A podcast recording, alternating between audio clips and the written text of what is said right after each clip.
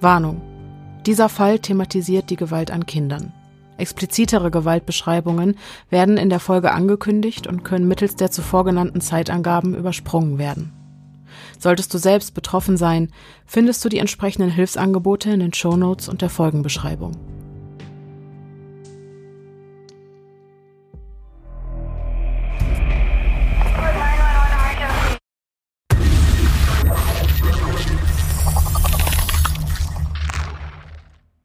Hallo und herzlich willkommen zurück zu einer neuen Folge des Podcasts Stimmen im Kopf. Mein Name ist Denise. Mein Name ist Pia. Und, und wir, wir, sind die Stimmen, die, die wir gerade.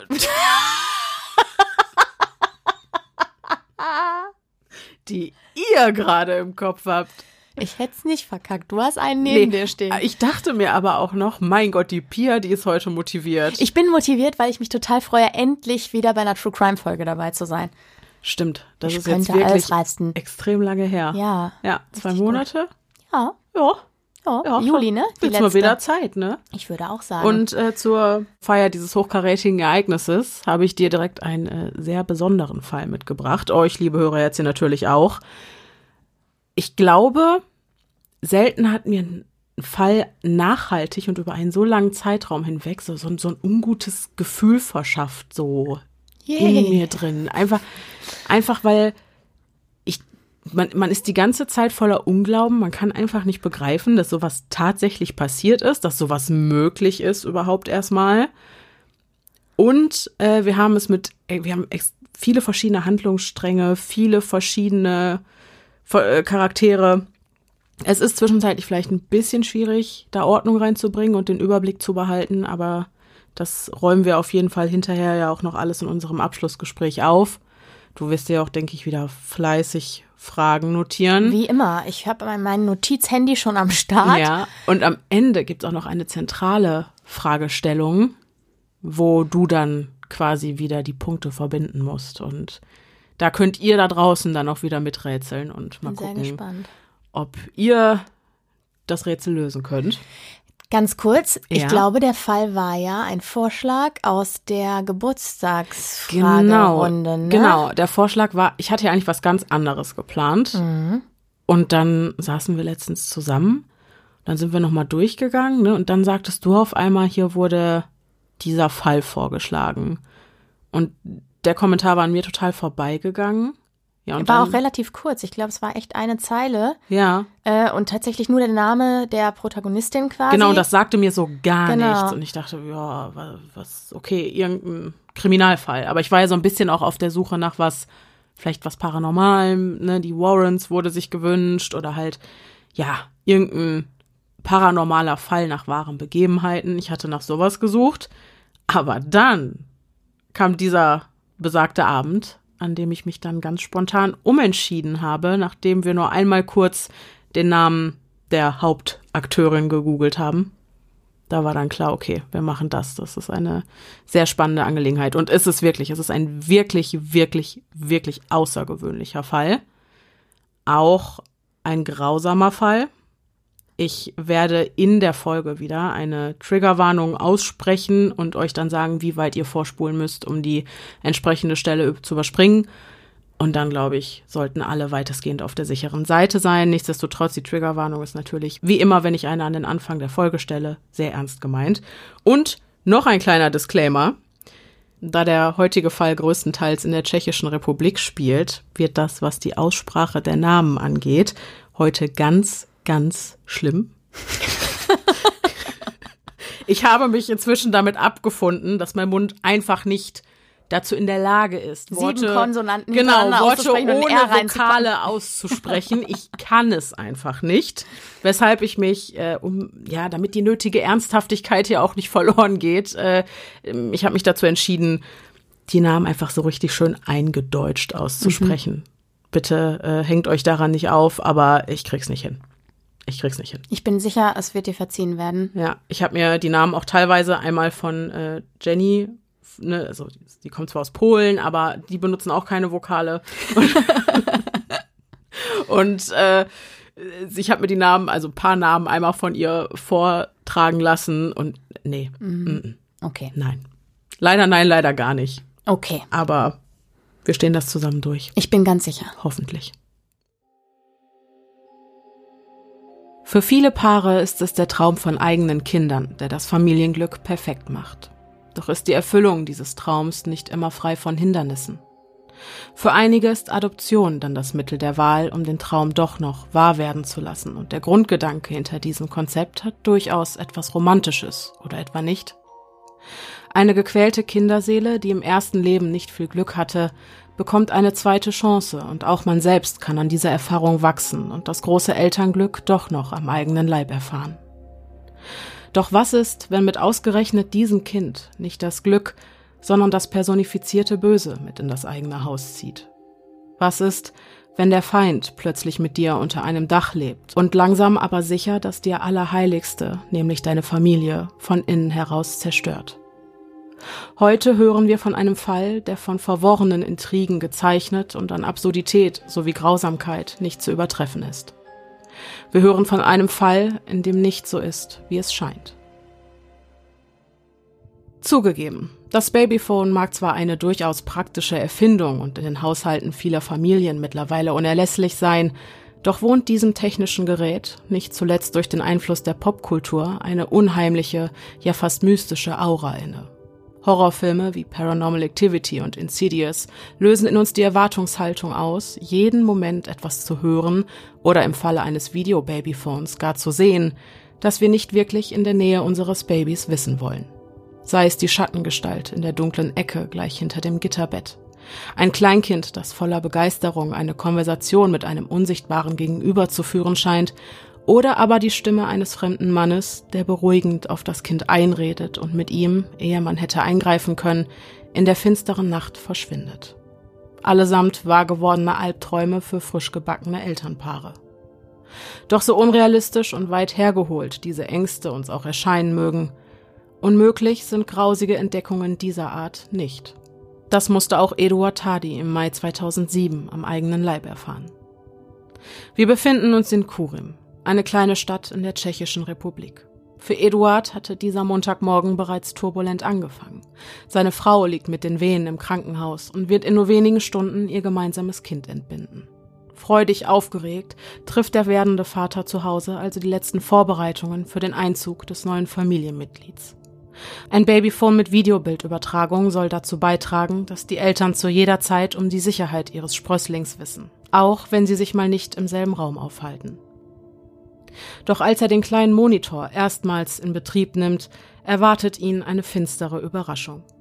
Anstelle des liebevoll eingerichteten Kinderzimmers in den eigenen vier Wänden sieht Eduard einen kleinen Jungen, vielleicht sechs oder sieben Jahre alt, der vollkommen nackt und gefesselt mit einer Rolle Klebeband spielt. Zwar wird das körnige Bild nur in einem monochromen und kühlen Schwarz-Weiß-Ton übertragen, was auf einen nur spärlich beleuchteten Raum schließen lässt. Doch ist sich Eduard sicher, dass er diesen Jungen noch nie zuvor gesehen hat. Der Raum, in dem er sich befindet, scheint kaum größer als vier Quadratmeter zu sein. Eduard kommt schnell dahinter, dass er es hier ganz sicher nicht mit einem übernatürlichen Phänomen, sondern vielmehr mit einer Fehlübertragung zu tun hat. Irgendjemand aus seiner unmittelbaren Nachbarschaft muss über dasselbe oder zumindest ein ähnliches Gerät verfügen, welches sich mit Eduards Monitor verbunden hat. Doch auch wenn es sich bei dem Jungen nicht etwa um eine Geistererscheinung handelt, so hat dieser bizarre Anblick doch etwas Unheimliches. Eduard beobachtet den Jungen für eine ganze Weile. Er wirkt keinesfalls traurig, gestresst oder gar verletzt, ganz im Gegenteil. Er scheint sich mit seinem improvisierten Spielzeug durchaus zu amüsieren und wirkt zufrieden. Also trifft Eduard den Entschluss, den Monitor einfach wieder auszuschalten und nun endlich zu seiner Frau und seinem neugeborenen Kind ins Krankenhaus zu fahren. Als er am späten Nachmittag nach Hause zurückkehrt, muss er bei dem Anblick des Babyphones abermals an den Jungen denken. Durch die Aufregung der letzten Stunden waren die Gedanken an ihn wie weggeblasen. Doch jetzt, wo ihn allein im Haus nichts als Stille umgibt, hat er unweigerlich wieder dieses seltsame Bild vor Augen. Eduard schaltet ein weiteres Mal den Monitor des Babyphones ein und ist beunruhigt zu sehen, dass der Junge ganze sechs Stunden, nachdem er ihn das erste Mal gesehen hatte, immer noch gefesselt in dem kleinen dunklen Raum zu sitzen scheint. Die Botschaft seines Gefahrenradars ist eindeutig. Hier stimmt was ganz und gar nicht. Mit einem unguten Gefühl in der Magengegend informiert Eduard die Polizei von Kurim über seine absurde Entdeckung.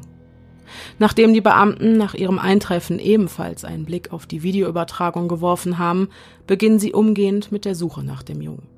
Für den Leiter des Einsatzes, Miroslav Gregor, ist zu diesem Zeitpunkt bereits klar, dass sie es hier mit einem schweren Fall von Kindesmissbrauch zu tun haben. Zudem ist klar, dass sich das Verlies des Jungen ganz in der Nähe befinden muss, denn sonst könnte das Signal vom Babyphone der Tadis nicht empfangen werden. Die Beamten gehen von Tür zu Tür, angefangen bei den Häusern aus unmittelbarer Nachbarschaft. Sie bitten die Nachbarn, sich in ihren Häusern umsehen zu dürfen. Alle willigen ein.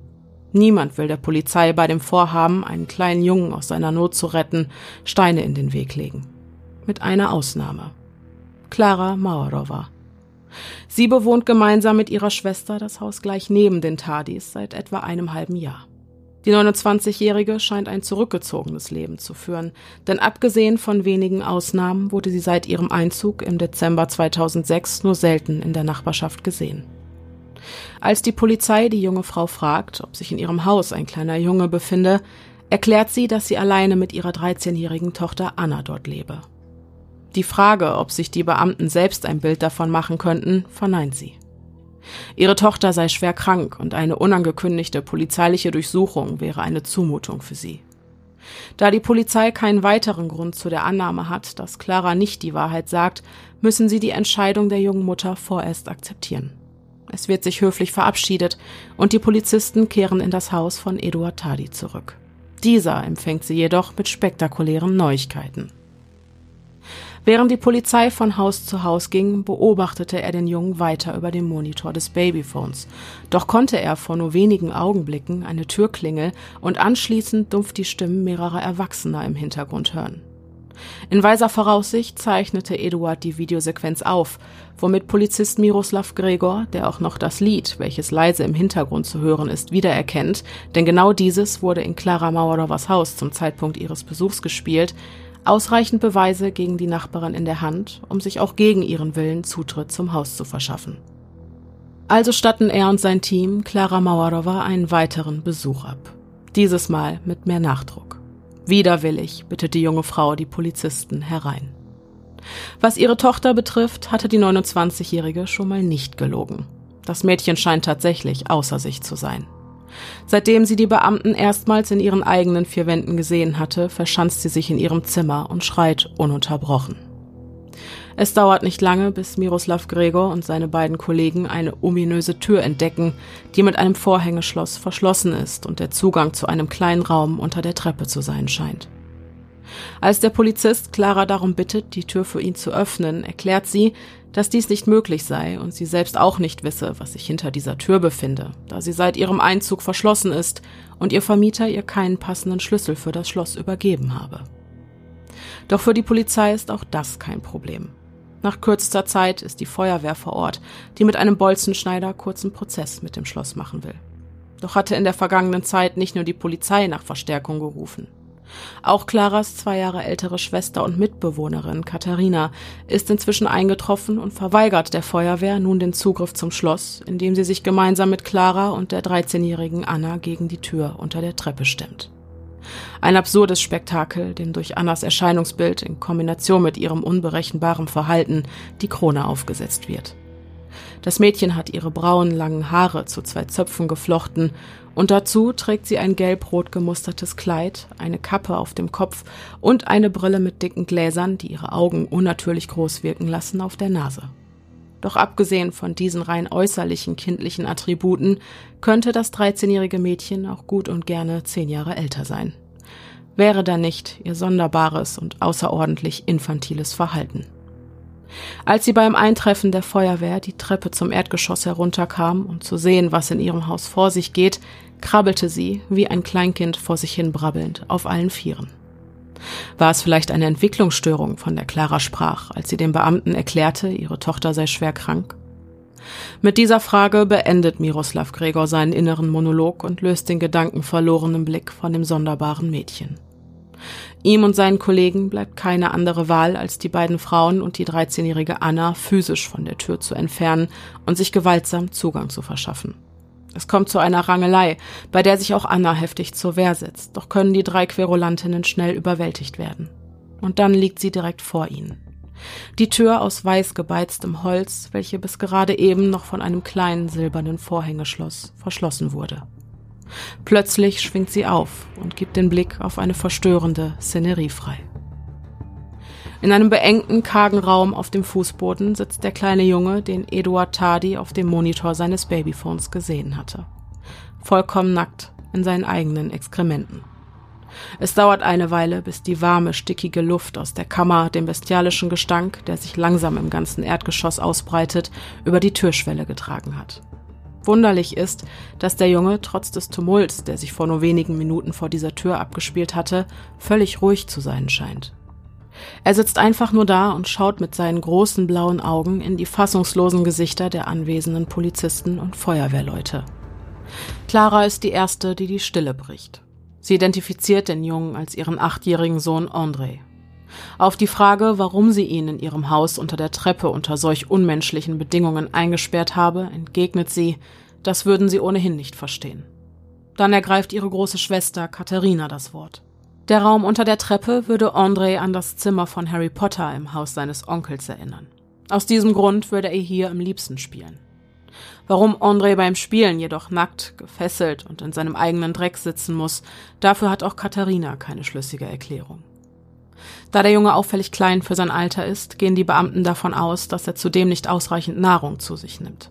Seine Haut ist übersät mit Blessuren, länglichen roten Striemen und kleinen kreisförmigen Brandwunden, vermutlich verursacht durch Zigarettenstummel.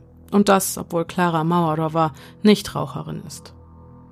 Bedauerlicherweise ist Miroslav Gregor als einsatzleitender Polizist dazu gezwungen, den Jungen im Rahmen der Beweisführung in seinem Verlies unter der Treppe abzulichten, bevor er in die Obhut der jeden Moment eintreffenden Sanitäter übergeben werden kann. Als er das Objektiv des Fotoapparats auf den Jungen richtet und seinen Zeigefinger auf dem Auslöser positioniert, guckt André direkt in die Kamera und schenkt ihm, sehr zum bizarren Entsetzen aller Beteiligten, ein breites Lächeln. Keiner der Anwesenden ahnt auch nur im entferntesten, dass das nur der unschuldige Auftakt einer Geschichte ist, die an Absurdität und Grausamkeit nicht zu übertreffen ist. Während Clara von den Polizisten mit auf das Revier genommen wird, wird André von den Sanitätern vor Ort in das städtische Krankenhaus gebracht. Auf der gesamten Fahrt wirkt er wie ein gewöhnliches, unbeschwertes Kind, und auch die zahlreichen Untersuchungen lässt er ohne Gegenwehr über sich ergehen. Erst mit dem Einbruch der Nacht kommen die Dämonen zum Vorschein, die die körperlichen und seelischen Misshandlungen heraufbeschworen hatten. André klagt über Albträume, er leidet Panikattacken, die zwischenzeitlich in einem delirähnlichen Zustand münden.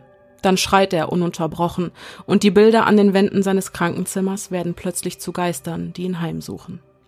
Im Fiebertraum gefangen, tritt und schlägt er um sich, immerzu bittend und bettelnd, töte mich einfach, bitte töte mich einfach.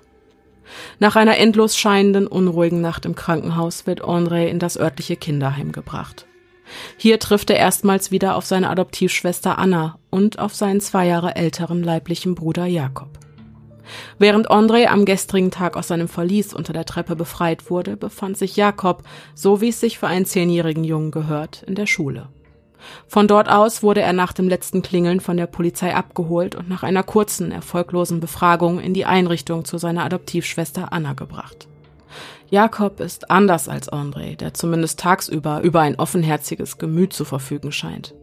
Er plaudert mit dem Personal der Einrichtung so über dies und das, und für Hygieneartikel kann er sich mehr begeistern als für jedes noch so tolle Kinderspielzeug. Jakob hingegen ist sehr verschlossen, sagt lieber nichts, bevor er etwas Falsches sagt. Ein Umstand, der wohl den unterschiedlichen Lebensumständen der Brüder geschuldet ist. Andres Leben fand bisher einzig und allein in den vier Wänden seines Zuhauses statt. Aufgrund einer diagnostizierten Hörschwäche kann er nämlich nicht am regulären Unterricht teilnehmen, weshalb er von Clara eigentlich zu Hause unterrichtet werden soll. Doch ist es selbst für einen Laien mehr als offensichtlich, dass dieses Kind noch nie ein Schulbuch von innen gesehen hat.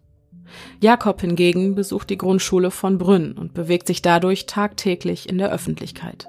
Es ist naheliegend, dass ihm von seiner Mutter immer und immer wieder eingetrichtert wurde, dass er niemandem etwas von dem, was zu Hause vor sich geht, erzählen darf. Durch das Androhen von Strafe wurde Jakob also, anders als sein Bruder, zum Schweigen konditioniert. Das Resultat ist ein Junge, der jeglichen Blickkontakt vermeidet, nur redet, wenn es unausweichlich ist und dann nicht einmal die Wahrheit spricht. So stammen die zahlreichen Narben auf seinem Körper zum Beispiel von einem Gerbil, den er vor einigen Jahren als Haustier gehalten haben will. Der kleine André ist es, der nach und nach während seiner Gespräche mit dem Einrichtungspersonal Licht ins Dunkle bringt. Laut André habe seine Mutter ihn erstmals im Spätsommer des letzten Jahres unter der Treppe eingesperrt. Einzig und allein an Weihnachten habe er das Wohnzimmer des Einfamilienhauses betreten dürfen. Besuch hätten sie, abgesehen von ihrer Tante Katharina, die ja bei ihnen wohnte, eigentlich nie empfangen. Mit einer Ausnahme. Tante Nancy kam hin und wieder zu Besuch und sie war es auch, die Jakob jeden Morgen zur Schule und nachmittags wieder heimbrachte. Bevor sie gemeinsam mit ihrer Mutter und ihrer Adoptivschwester in die Kleinstadt Kurium gezogen waren, hatten sie Nancy in einer Kindertagesstätte kennengelernt, wo André und Jakob regelmäßig untergebracht und von Nancy beaufsichtigt wurden. Es dauert nicht lange, bis die Polizei mehr über Tante Nancy herausfindet. Ihr echter Name ist Hanna Basova, eine Sozialarbeiterin und ehemalige Kommilitonin von Katharina Mauerowa. Beide Frauen hatten zum damaligen Zeitpunkt nicht nur zusammen studiert, sondern auch in besagter Kindertagesstätte gearbeitet. Als potenzielle Zeugin des Missbrauchs wird auch Hanna Basova von der Polizei befragt, doch sie schwört hoch und heilig, nie etwas, das auf eine Misshandlung der Kinder hingewiesen hätte, beobachtet zu haben. Sie sagt aus, dass die Jungs, wenn sie sich daneben benommen hatten, von Clara zwar gelegentlich für eine kleine Auszeit in einen separaten Raum gesperrt worden waren, doch das immer nur für sehr kurze Zeit. Aufgrund der Interpretation ihres kindlichen Geistes mag das in ihren Erzählungen jetzt vielleicht klingen wie eine schwere Haftstrafe, aber stecke in Wirklichkeit nicht mehr dahinter als eine simple Bestrafung, wie sie auch in den besten Familien vorkommt.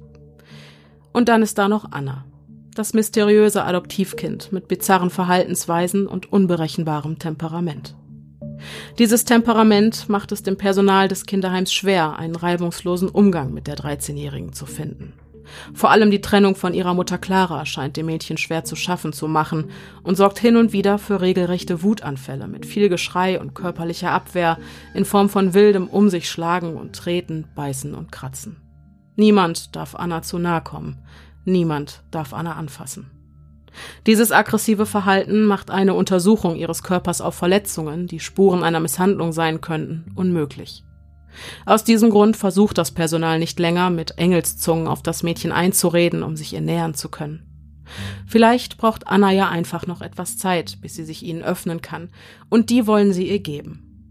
Doch bereits am nächsten Tag müssen die Angestellten des Kinderheims mit Schrecken feststellen, dass ihre Zeit bereits abgelaufen ist. Am dritten Tag nach ihrer Einlieferung, am 12. Mai 2007, verschwindet Anna Mauerowa spurlos. Das offene Fenster an ihrem Zimmer verrät, dass sie irgendwie herausgefunden haben muss, wie man die Sicherung am Griff öffnet und dann klangheimlich im Schutz der Dunkelheit durch das offene Fenster hindurch verschwunden ist. Die Behörden ordnen umgehend eine Suchaktion im großen Stil an. Hubschrauber, Suchtrupps mit Hunden und Streifenwagen durchkämmen das ländliche und dicht bewaldete Gelände rund um das Kinderheim in Brunn. Doch von der 13-Jährigen fehlt jede Spur. Wie konnte sie innerhalb so kurzer Zeit einem so großen Gebiet entfliehen? Schnell wird klar, dass sie den Ausbruch nicht alleine hätte bewerkstelligen können. Anna wurde also entweder entführt oder aber, noch viel wahrscheinlicher, sie hatte Hilfe von einem oder mehreren Erwachsenen.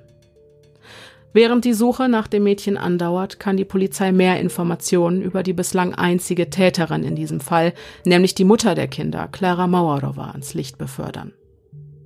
Anders als wir es von vielen Straftätern und Straftäterinnen kennen, blickt unsere heutige Täterin auf eine wohlbehütete Kindheit in einem liebevollen Umfeld zurück.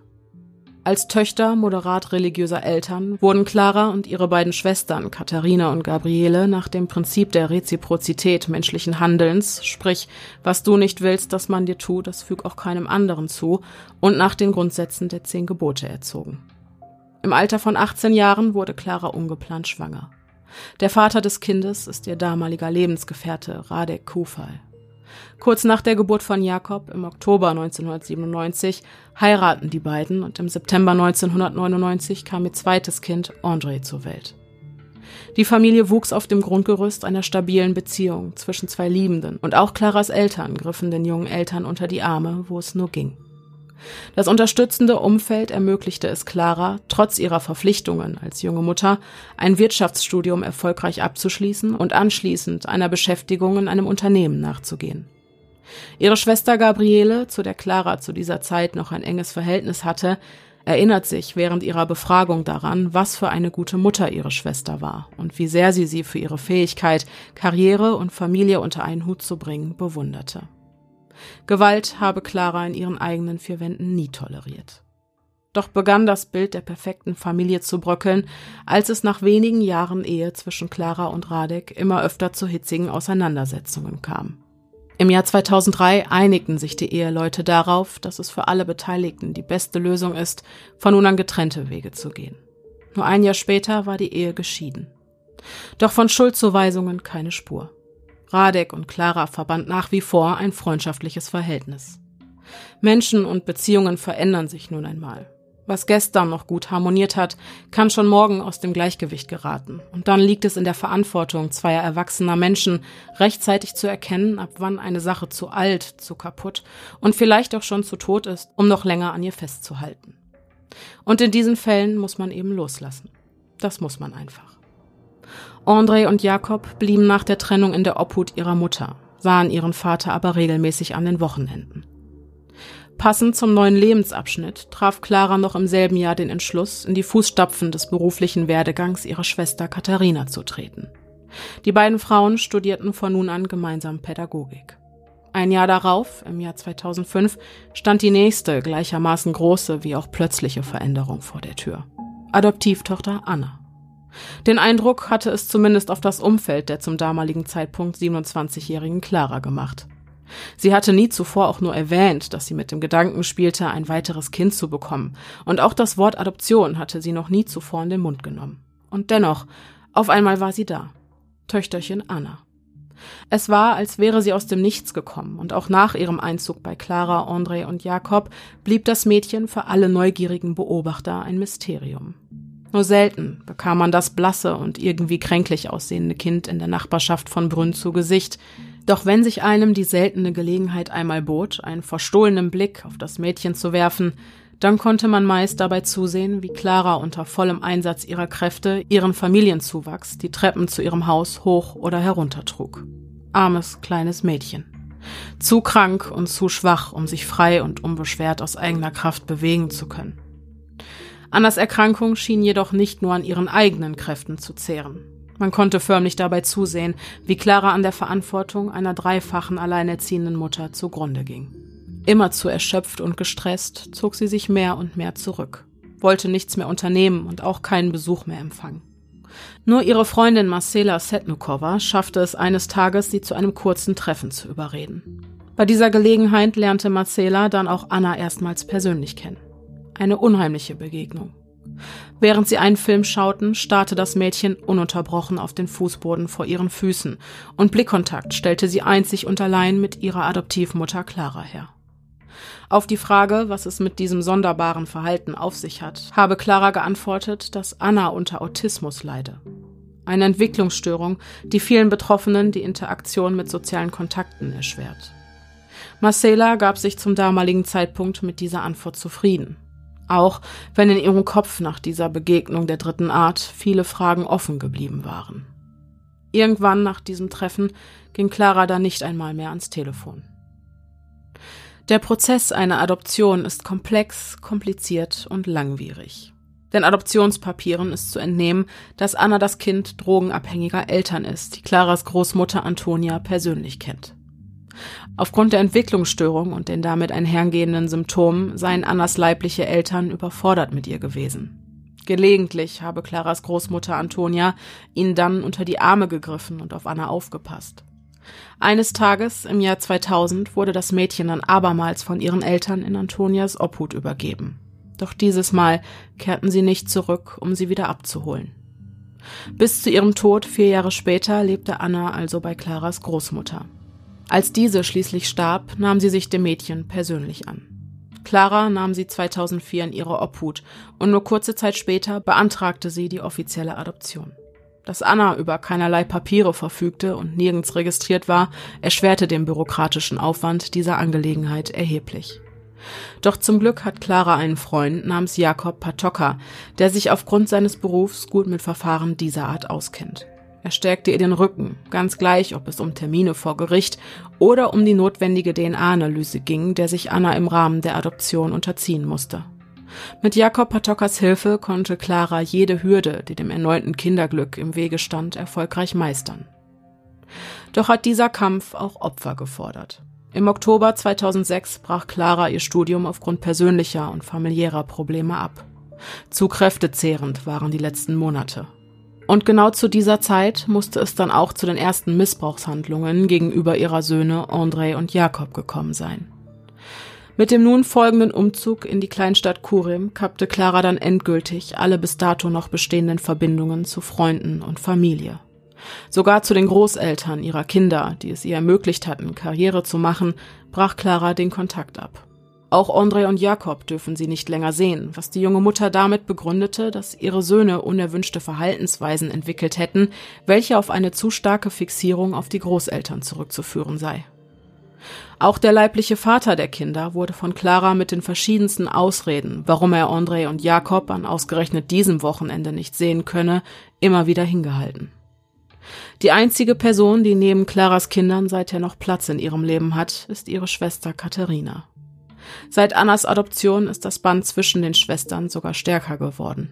So stark, dass die beiden Frauen das Einfamilienhaus in Kurim im Dezember 2006 gemeinsam bezogen. Inwieweit Katharina von dem Missbrauch der Kinder wusste und inwiefern sie an diesem beteiligt war, das gilt es noch herauszufinden. Die Geschichte der Klara Mauerowa zeigt sehr deutlich, dass sich ihr Schicksal in dem Augenblick, in dem Anna in ihr Leben trat, schlagartig änderte. Mit einem Mal zieht sich eine eigentlich gesellige und aktive junge Frau und liebende Mutter mit Träumen und Ambitionen vollständig aus ihrem sozialen Umfeld zurück, unterbricht ihr Studium, sperrt ihre Kinder in den Schrank unter dem Treppenabsatz, nur um sich für einen Augenblick Luft zu verschaffen, misshandelt und quält ihre Söhne, nur um Dampf abzulassen hat sich Clara mit der Adoption eines dritten und dann auch noch kranken Kindes einfach zu viel aufgehalst? Sind ihre plötzlichen Wesensveränderungen einfach nur auf Stress und Überforderung zurückzuführen, die darin mündeten, dass sie ihren angestauten Frust an ihrem eigenen Fleisch und Blut ausließ? Oder steckt doch mehr dahinter? Der Schlüssel zu diesem Rätsel ist die 13-jährige Anna. Da sind sich die ermittelnden Beamten absolut sicher. Doch da diese nach wie vor verschwunden ist, bleibt ihnen nichts anderes übrig, als weiter in der Vergangenheit zu wühlen. Als die Ermittler die Person der Anna Mauerowa genauer unter die Lupe nehmen, wird schnell klar, irgendetwas stimmt hier nicht. Irgendetwas passt nicht ins Bild. Während ihres kurzen Aufenthaltes im Kinderheim vertrieb sie sich die Zeit, indem sie, so wie viele andere Kinder auch, seitenweise malte. Doch was sie malte, gibt den Ermittlern zu denken. Eines der Bilder ist übersät mit binären Zeichenfolgen. Ein Dualsystem, das der Funktionsweise unserer Computer zugrunde liegt.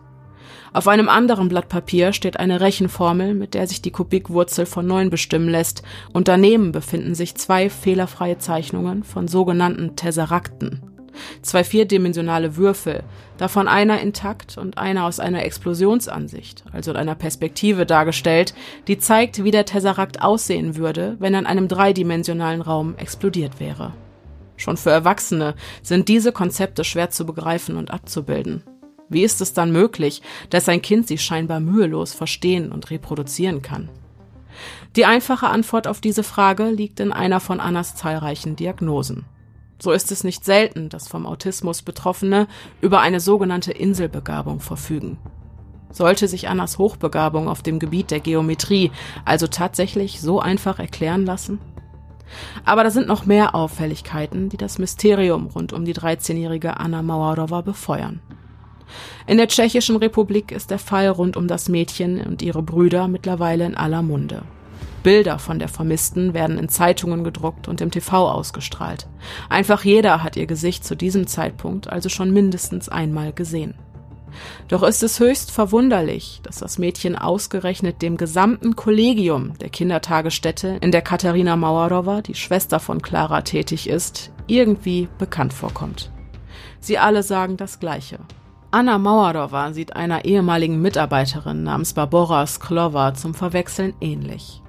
Barbora war zudem nicht nur eine ehemalige Arbeitskollegin von Katharina, sondern auch ihre ehemalige Mitbewohnerin.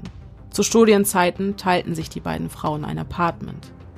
Doch seitdem Barbora vor einigen Jahren ihre Tätigkeit in der Kita aufgrund ihrer gesundheitlichen Probleme aufgeben musste, das müsste so circa im Jahr 2004 gewesen sein, hatte sie niemand aus dem Kollegium jemals wiedergesehen.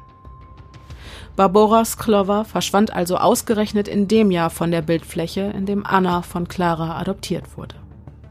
Auch das Personal des Kinderheims, in dem Anna für drei Tage untergekommen war, gibt zu beanstanden, dass sie sich bezüglich des tatsächlichen Alters des Mädchens nicht wirklich sicher sind. Ihr Blick habe einfach zu reif für den einer 13-Jährigen gewirkt. Alles nur Zufall?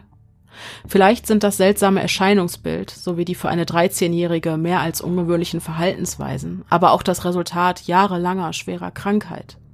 So belegen die ärztlichen Gutachten aus Annas Adoptionspapieren, dass das Mädchen tatsächlich seit mehreren Jahren gegen die Krebserkrankung Leukämie kämpft.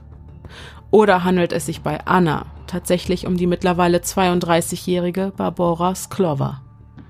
Mit dieser Frage wird auch Katharina Mauerowa von der Polizei konfrontiert, doch bricht sie in ihrer Reaktion in schallendes Gelächter aus. Etwas so Absurdes habe sie ja noch nie gehört.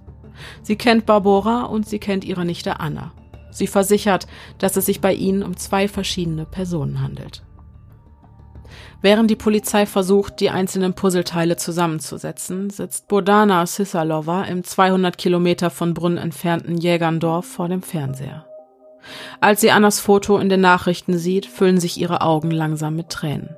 Alte Wunden reißen wieder auf, und das längst vergossene Blut, das aus ihnen herausquillt, befördert den Schmerz, der Tag ein, Tag aus unter ihrer Haut brennt, wieder an die Oberfläche. Genau wie Bodanas tote Tochter ist auch Anna in Jägerndorf geboren. Die Geschichte des vermissten Mädchens begann in der Stadt, in der die Geschichte ihrer Carolina ihr grausames Ende fand.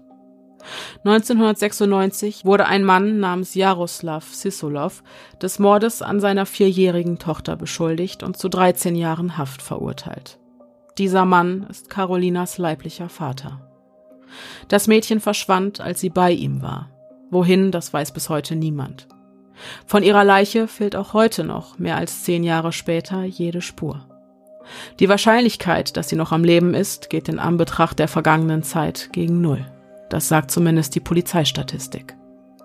Doch jetzt, wo Bodana Sisalova dieses Mädchen im Fernseher sieht, das ihrer Carolina so sehr ähnelt, ist da zum ersten Mal seit zehn Jahren ein kleiner Funke Hoffnung. Hoffnung, dass Anna vielleicht doch nicht das Kind zwei Drogenabhängiger, sondern ihre vermisste Tochter ist. Hoffnung, dass ihr Ex-Mann, indem er sagt, man habe ihn an jenem verhängnisvollen Tag bewusstlos geschlagen und er wisse auch nicht, wer Carolina entführt habe, die Wahrheit spricht. Hoffnung, dass sie ihr kleines Mädchen eines Tages wieder in die Arme schließen kann. Bodana Sisalova wendet sich mit dieser waghalsigen Theorie an die Presse und tatsächlich folgt kurz darauf eine Reaktion. Und zwar von Anna höchstpersönlich. Ein zehn Seiten langer, handschriftlich verfasster Brief erreicht die tschechischen Behörden, in dem das Mädchen ihr plötzliches Verschwinden erklärt. Ausschlaggebend seien die Nachrichten gewesen, die von der Inhaftierung ihrer Adoptivmutter Klara Mauerowa berichteten. Diese Bilder hätten Anna so sehr verstört, dass sie den inneren Drang verspürte, ihre Mutter zu finden und ihr zu helfen. Des Weiteren liefert der Brief eine Erklärung dafür, warum man André im Schrank unter der Treppe eingesperrt vorfand. Bei dieser Tortur habe es sich um eine sehr heftige Strafe gehandelt, die der Achtjährige laut Anna jedoch mehr als verdient hatte. Er hätte sich nicht an die Regeln gehalten und als die Situation zu Hause eskalierte, sogar damit gedroht, sie und ihre Mutter Clara zu töten. Harte Vorwürfe gegen einen kleinen Jungen, der doch bislang für das Opfer dieser Geschichte gehalten wurde. Vorwürfe, die selbstverständlich mit einer großen Menge Skepsis zu betrachten sind. So soll dieser zehn Seiten lange und ausnahmslos fehlerfrei verfasste Brief immerhin von einem 13-jährigen Mädchen mit diagnostizierter Entwicklungsstörung verfasst worden sein. Zudem könnte Anna, in deren Interesse es liegt, ihre Mutter vor dem Gesetz zu entlasten, die Tatsachen verdrehen, um Claras rahmenschwarze Pädagogik vor den Behörden zu rechtfertigen. Was ebenfalls für ein 13-jähriges Mädchen ein enorm kluger Schachzug wäre, der ein gewisses Maß an Rechtsverständnis voraussetzt. Der Verdacht, dass es sich bei Anna Mauerowa in Wirklichkeit um die 32-jährige Barbora handelt, erhärtet sich. Doch wie hatte es diese Familie geschafft, nicht nur das Personal von Kitas und Heimen, sondern auch die Behörden und das Gericht während des gesamten Adoptionsverfahrens zu täuschen? Die zuständige Richterin beteuert bis heute, dass sie, als sie die Adoptionspapiere bearbeitete, für sage und schreibe zweieinhalb Stunden ein Kind in ihrem Verhandlungssaal vor sich sitzen hatte. Daran bestünde kein Zweifel. Aufschluss liefert letztlich ein DNA-Abgleich. Verglichen werden die DNA-Proben, die von Anna damals im Rahmen ihrer Adoption abgegeben wurden, und die Proben, die die Beamten, bevor sie sie ins Kinderheim brachten, entnommen hatten. Und das Ergebnis ist eindeutig. Wer auch immer die Anna, die die Polizei aus Claras Haus geholt hatte, auch sein mag, sie ist nicht das Mädchen, das vor drei Jahren zusammen mit ihrer Adoptivmutter vor Gericht vorstellig geworden ist. Die DNA-Proben stimmen nicht überein.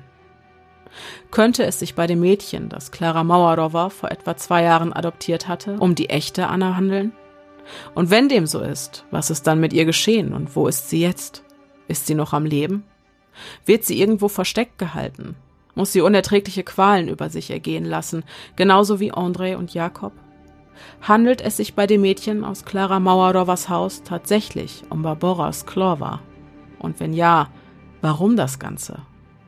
Eine Wendung, die mehr Fragen aufwirft, als sie zu beantworten vermag. Für die Ermittler beginnt ein Wettlauf gegen die Zeit. Immerhin könnte das Leben eines unschuldigen Mädchens auf dem Spiel stehen. Während die Suche nach dem Phantom namens Anna auf Hochtouren läuft, wird die tschechische Polizei auf eine weitere Verbindung aufmerksam, die abgesehen von Studium und Arbeit zwischen der scheinbar vom Erdboden verschluckten Barbora Sklova und Katharina Mauerowa besteht. Beide waren Mitglieder derselben religiösen Sekte. Während Barbora als die Tochter ihres Vaters Josef, der die Sekte leitete, in diese Strukturen hineingeboren wurde, konvertierte Katharina und trat der Verbindung erst zu einem späteren Zeitpunkt bei. Vermutlich war es Barboras Einfluss, der bei Katharina zu dem Entschluss führte, der Sekte beizutreten. Bei der religiösen Bewegung handelt es sich um einen Ableger der sogenannten Gralsbewegung, die 1950 von Oskar Ernst Bernhard, einem selbsternannten Messias, in Österreich gegründet wurde. Barboras Spuren führen die Ermittler also geradewegs in die Mitte einer religiösen Sekte. Wer hätte gedacht, dass sie ausgerechnet hier der echten Anna begegnen würden? Nach einer Reihe von Befragungen und einer Handvoll Abstrichen aus den Mündern von Sektenmitgliedern landet die Kriminaltechnik ein Volltreffer. Die Anna, die 2005 von Clara vor Gericht vorgestellt wurde, um dort ihre DNA-Proben zu hinterlegen, ist in Wirklichkeit die Tochter von Viktor Skala, ebenfalls ein Anhänger der Gralsbewegung. Und Anna heißt in Wirklichkeit auch nicht Anna. Da ist es vielmehr eine logische Schlussfolgerung als eine Überraschung, dass sich kurz darauf herausstellt, dass die DNA von der mysteriösen Unbekannten aus Clara Mauerowas Haus nicht die eines 13-jährigen Mädchens, sondern die der 32-jährigen Barbora ist. Offen bleibt jedoch die Frage nach dem Wieso, Weshalb, Warum.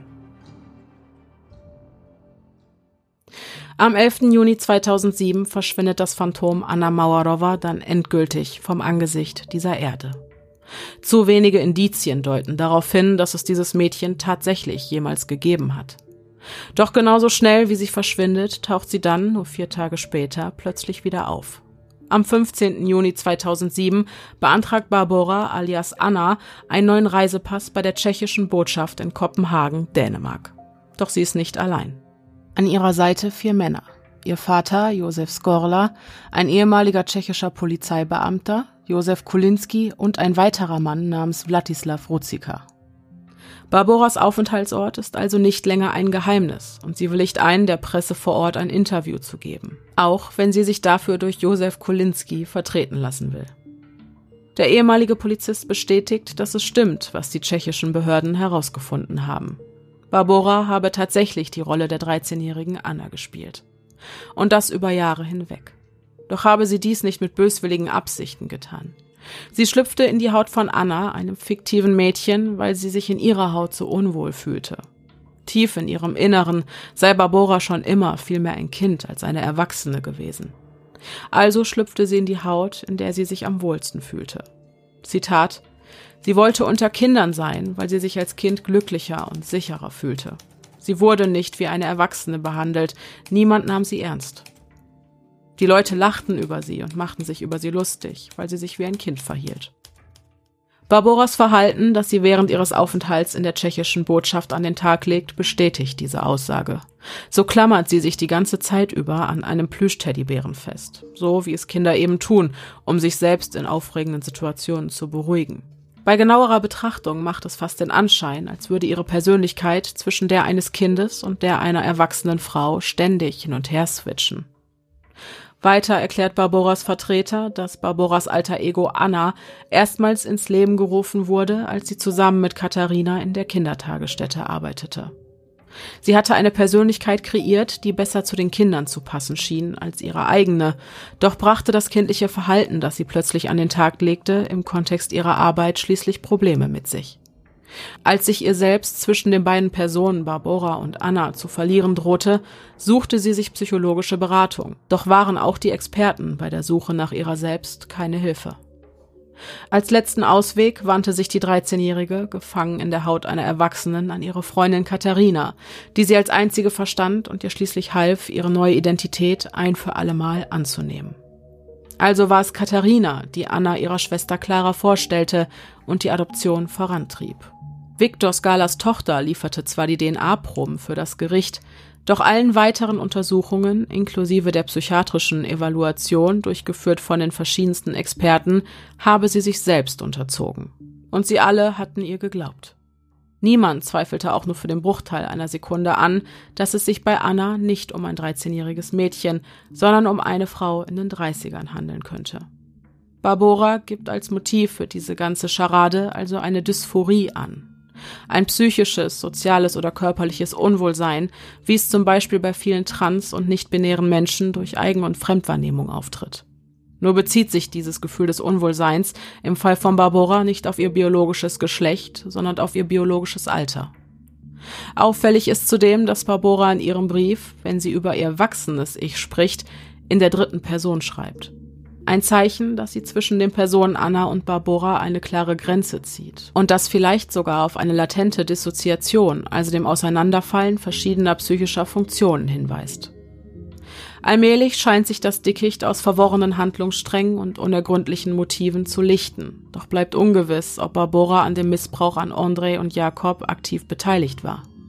Das Einzige, was man ihr vorwerfen könnte, ist, dass sie sich für die Rolle der stillen Beobachterin entschieden und als erwachsene Frau nicht eingegriffen und die Gewalttaten verhindert hat. Inwieweit Barbora für das, was den jungen André und Jakob widerfahren ist, zur Verantwortung zu ziehen ist, gilt es noch zu klären.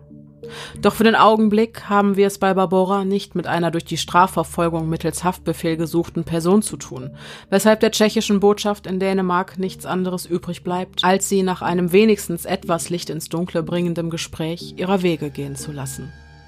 Alles, was das Mädchen im Körper einer Erwachsenen der Behörde hinterlässt, ist eine Haarsträhne für einen weiteren DNA-Abgleich und das Versprechen, von nun an mit der Polizei zu kooperieren und den Kontakt mit den in den Fall involvierten Behörden aufrechtzuerhalten. Auch eine vollumfängliche Zeugenaussage will sie ablegen, das bestätigt sie sogar schriftlich. Ein Monat später ist Barbora, die von den Behörden für eine weitere Befragung, datiert auf den 13. Juli 2007, vorgeladen wurde, genau wie ihr alter Ego Anna vom Antlitz dieser Erde verschwunden. Das letzte Lebenszeichen, das sie der Öffentlichkeit in den letzten vier Wochen hinterlassen hatte, war ein Schreiben an die Presse, in dem sie verkündete, Anna ist tot.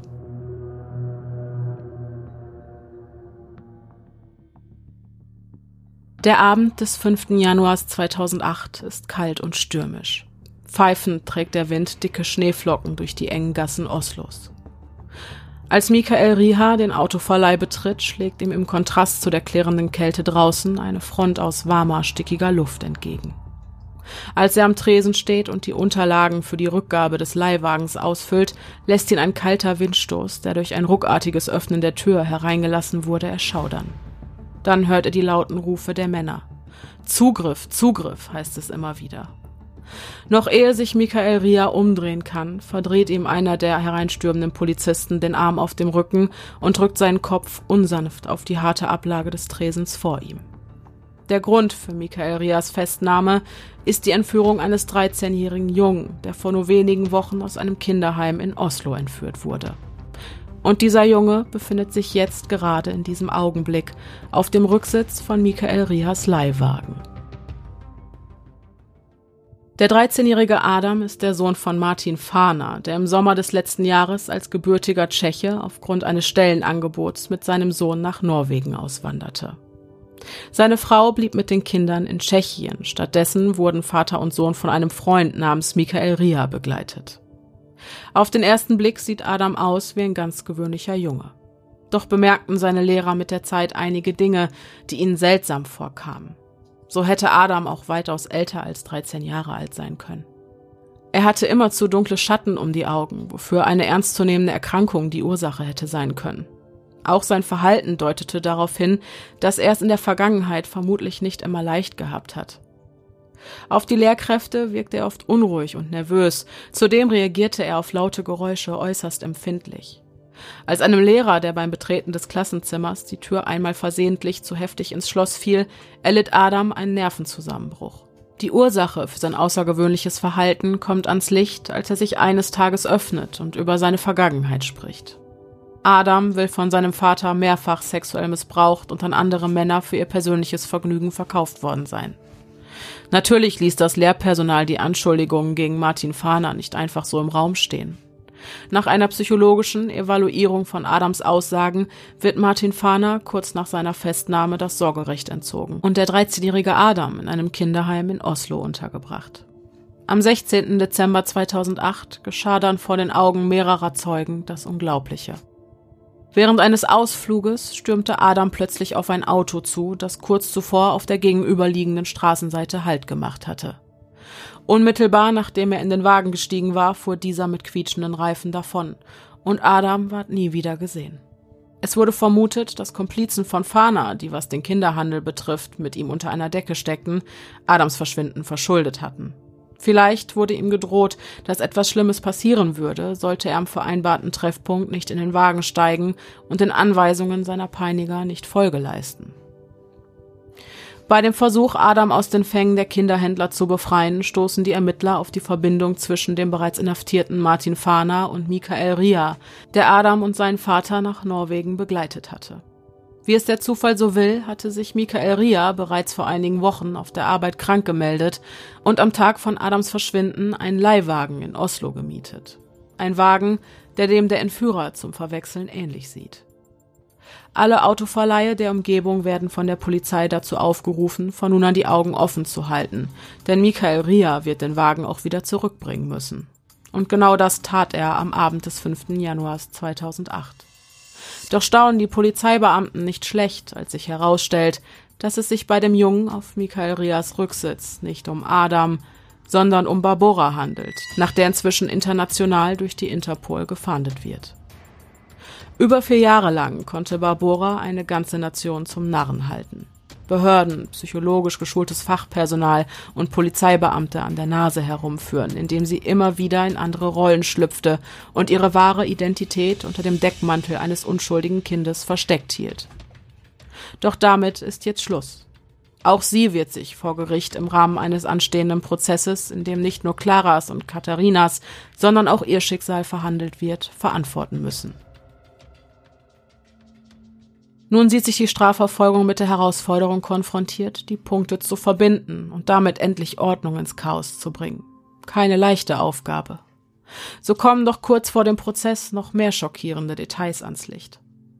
Während in ihrem Fall ermittelt wurde, bleiben die jungen André und Jakob die ganze Zeit über in der Obhut des Kinderheims. Wer in Zukunft das Sorgerecht für die Brüder bekommen soll, gilt es noch zu entscheiden. Aufgrund des großen Engagements der Sozialarbeiter vor Ort können große Fortschritte, was die Aufarbeitung ihrer Traumata betrifft, erzielt werden. Doch plötzlich berichtet André von Erfahrungen, die das vermutete Ausmaß an Leid, welches den Brüdern in der Vergangenheit widerfahren ist, um Längen übersteigt. In Anbetracht der jüngsten Erkenntnisse grenzt es an ein Wunder, dass die Jungen nach dem, was ihnen angetan wurde, überhaupt noch lebensfähig sind. André erzählt von einem Ausflug in eine abgelegene Hütte irgendwo im Nirgendwo. Sein Bruder, seine Adoptivschwester, seine Tante Katharina, seine Mutter Clara und zwei den Jungen unbekannte Männer waren mit von der Partie. Doch unterschied sich dieser Familienurlaub nicht nur durch die Anwesenheit der Fremden maßgeblich von allen anderen, die sie zuvor unternommen hatten. In einer Zeit, in der Anna noch nicht ihre Schwester war. Das Einzige, was dieser Urlaub für die beiden Jungen bereithielt, waren Folter und Qual. Die etwas zart beseiteteren unter euch sollten jetzt eine Minute und 30 Sekunden vorspulen. Nach ihrer Ankunft an der Hütte wurden André und Jakob von den Erwachsenen in jeweils einen Hundezwinger gesperrt. Zudem verband man ihre Augen und jegliche Form der Kommunikation wurde ihnen untersagt. Essbares wurde ihnen nur in Hundenäpfen serviert. Wenn einer der Jungen seinen Zwinger verlassen durfte, dann nur mit einem Sack über dem Kopf und einzig und allein zu dem Zweck, um mit Gürteln und Bambusstangen geschlagen zu werden. An ganz besonders schlimmen Tagen verbrühten die Menschen, die eigentlich auf die Jungen Acht geben und vor der Grausamkeit dieser Welt beschützen sollten, ihre Haut mit kochendem Wasser und verursachten auf diese Weise Narben, die sie bis an ihr Lebensende an diesen Horrortrip erinnern werden. Doch auch psychische Folter mussten André und Jakob über sich ergehen lassen. Die Erwachsenen zwangen sie dazu, vulgäre Wörter und Phrasen in einer Endlosschleife zu wiederholen, während sie von allen Seiten mit lauter Industrial-Musik beschallt wurden. Am schlimmsten war es jedoch für die Brüder, als man sie dazu zwang, sich gegenseitig Schaden zuzufügen. Schlimmer noch als das Ausheben der eigenen Gräber, in die sie sich hineinlegen sollten, während die Erwachsenen ihnen unaufhörlich einredeten, dass sie tot seien. Doch dann kam Tag X. Der Tag, an dem André ein Maß an Grausamkeit widerfuhr, das die Folter der vergangenen Tage problemlos in den Schatten stellt. Der Tag, an dem ausgerechnet seine Mutter Clara ein Stück seines Fleisches aus ihm herausschnitt, um es zusammen mit den anderen Erwachsenen zu verzehren. Im direkten Vergleich zu dem, was André und Jakob in dieser Hütte erlebt hatten, war der alltägliche Missbrauch, den sie zu Hause erlebten, ein reiner Sonntagsspaziergang. Nachdem André diese Erzählungen der Sozialarbeiter des Kinderheims anvertraut hat, ist die Strafverfolgung motivierter denn je, die Verantwortlichen, und zwar alle Verantwortlichen, zur Strecke zu bringen und für ihre grauenerregenden Taten bluten zu lassen. Zu den Verantwortlichen gehören nach dieser Erzählung nicht nur Clara und ihre Schwester Katharina, sondern auch ihre Arbeitskollegin Hanna Basova, auch bekannt unter dem Namen Nancy, und die beiden Männer, von denen André berichtete. Während Katharina Mauerowa und Hanna Basova nun ebenfalls in Gewahrsam genommen werden, müssen die zwei Unbekannten noch identifiziert werden. Doch wissen die Beamten inzwischen, wo sie nach potenziell Verdächtigen suchen müssen. So hatten sie in der Vergangenheit in den Reihen der Gralsbewegung eine hohe Trefferquote. Zudem sind die Anhänger dieser Sekte dafür bekannt, eng miteinander zusammenzuarbeiten. André und Jakob werden die Bilder von einigen Mitgliedern gezeigt und tatsächlich erkennen beide Jungen die Männer, die an dem Horrortrip beteiligt gewesen waren, unabhängig voneinander wieder. Aufgrund des dringenden Tatverdachts folgen Jan Skorla und Jan Turek ihren Mittäterinnen auf direktem Wege in die Untersuchungshaft. Jan Skorla ist, wie der Name bereits vermuten lässt, im Übrigen der Sohn des Sektenführers und das macht ihn auch automatisch zu Barboras Bruder. Doch bringen die weiteren Ermittlungen der Sektenmitglieder noch weitere interessante Informationen ans Licht. Bei einem Anhänger der Gralsbewegung können reihenweise medizinische Gutachten sichergestellt werden, die allesamt Kinder aus der Kita betreffen, in der Katharina und Hanna angestellt waren. In den Dokumenten werden den Kindern teils schwerwiegende Erkrankungen wie Leukämie diagnostiziert. Es ist offensichtlich, dass diese Unterlagen aus derselben Feder stammen wie die Dokumente aus Annas Adoptionspapieren, in denen es heißt, dass auch das Mädchen, das nie existierte, an Leukämie erkrankt ist. Genau wie diese Diagnose sind auch die der anderen Kinder frei erfunden. Und mehr noch. André, der aufgrund einer Hörschwäche nicht am regulären Unterricht einer Grundschule teilnehmen durfte, hat überhaupt keine Hörschwäche auch diese Diagnose wurde gefälscht, vermutlich um den Jungen in den vier Wänden seines Zuhauses gefangen zu halten. Experten und Expertinnen vermuten, dass die Gutachten zwar von einer medizinisch versierten Person, keinesfalls aber von einem onkologischen Facharzt erstellt wurden. Rätselhaft bleibt jedoch das Motiv hinter den gefälschten Gutachten. Naheliegend wäre ein Versicherungsbetrug, doch gibt es keine Indizien dafür, dass diese Dokumente tatsächlich für diese Zwecke verwendet wurden. Dennoch ist dieser Zufallsfund ein voller Erfolg. Denn durch ihn lässt sich eine direkte Verbindung zwischen der fiktiven Anna und der Sekte der Gralsbewegung herstellen, und damit sind die Ermittler wieder einen großen Schritt weiter. Anlass genug, um die Sektenmitglieder unter Josef Skorlers Herrschaft auf Herz und Nieren zu prüfen, doch scheinen ihre Lippen versiegelt. Niemand sagt ein Wort, und auch die bereits inhaftierten Personen scheinen ihre Stimmen auf wundersame Weise verloren zu haben. Und so kommen die Ermittlungen nach elf Monaten am 2. April 2008 langsam zum Stillstand. In der Hoffnung, während der Verhandlung des Falls vor Gericht noch weitere Informationen ans Licht zu befördern, wird den Angeklagten Klara und Katerina Mauerowa, Barbora und Jan Skorla, Hanna Basova und Jan Turek am 21. April 2008 der Prozess gemacht. Natürlich brennt allen Beteiligten vor allem eine Frage unter den Nägeln. Warum? Warum mussten zwei unschuldige Jungen durch die Hölle gehen? Warum entschied sich eine erwachsene Frau, die mit beiden Beinen im Leben stand, im Alter von 32 Jahren dazu, die Identität eines kleinen Mädchens anzunehmen und sich von einer alleinerziehenden zweifachen Mutter aus Kurim adoptieren zu lassen? Warum unterstützte Katharina Mauerowa Barboras Vorhaben, indem sie ihre eigene Schwester hinters Licht führte? Wie konnte Klara Mauerowa nicht merken, dass sie kein 13-jähriges schwerkrankes Kind, sondern eine erwachsene Frau beherbergte, umsorgte und bis zur Selbstaufgabe pflegte? Und wie kann es sein, dass sie von der liebenden Mutter zum Monster wurde? Dass André und Jakob die Opfer in diesem Fall sind, liegt auf der Hand. Doch wie sieht es mit Barbora aus? Ist sie das Opfer einer brutalen Psychosekte, die sie durch Manipulation und Gehirnwäsche zu einem Werkzeug machte? Oder ist sie eine kaltblütige Meistermanipulatorin, die es sich durch ein geschickt gewobenes Netz aus Lügen wie ein Parasit in fremden Familien bequem machte, nur um diese von innen heraus zu zerstören? Eine Reihe an psychiatrischen Gutachten soll Antworten auf all diese Fragen liefern. Die bisher als Haupttäterin verstandene Clara wird mit einer histrionischen Persönlichkeitsstörung diagnostiziert. Eine Erkrankung, die durch ein tiefgreifendes Muster übermäßiger Emotionalität und dem Streben nach Aufmerksamkeit gekennzeichnet ist. Histrioniker und Histrionikerinnen sind sehr gefühlsbetonte Menschen, die ihre Emotionen offen und ungefiltert zeigen. Aufgrund schnell wechselnder Stimmungen und der dieser Persönlichkeitsstörung zugrunde liegenden Extraversion neigen die Betroffenen zu Spontanität und Impulsivität. Opportunisten, die nur selten Gelegenheiten auslassen, um den tristen Alltag etwas bunter zu gestalten. Die Welt ist ihre Bühne und der tosende Applaus die Anerkennung, die sie brauchen wie die Luft zum Atmen. Eine Beschreibung, die nur bedingt zu Clara Mauerowa passt. Dieser Umstand ist auf eine weitere Diagnose, und zwar die der abhängigen Persönlichkeitsstörung zurückzuführen. Die Betroffenen verhalten sich aufgrund massiver Verlustängste gegenüber ihrer Bezugsperson sehr unterwürfig. Sie passen sich lieber an, als anzuecken und haben Schwierigkeiten, ohne die Bestätigung einer Autoritätsperson Entscheidungen für sich selbst zu treffen. Dieser Umstand machte Clara zu einem leichten Opfer für ihre Schwester Katharina, die selbstzentriert, sozial distanziert und äußerst unempathisch zu sein scheint.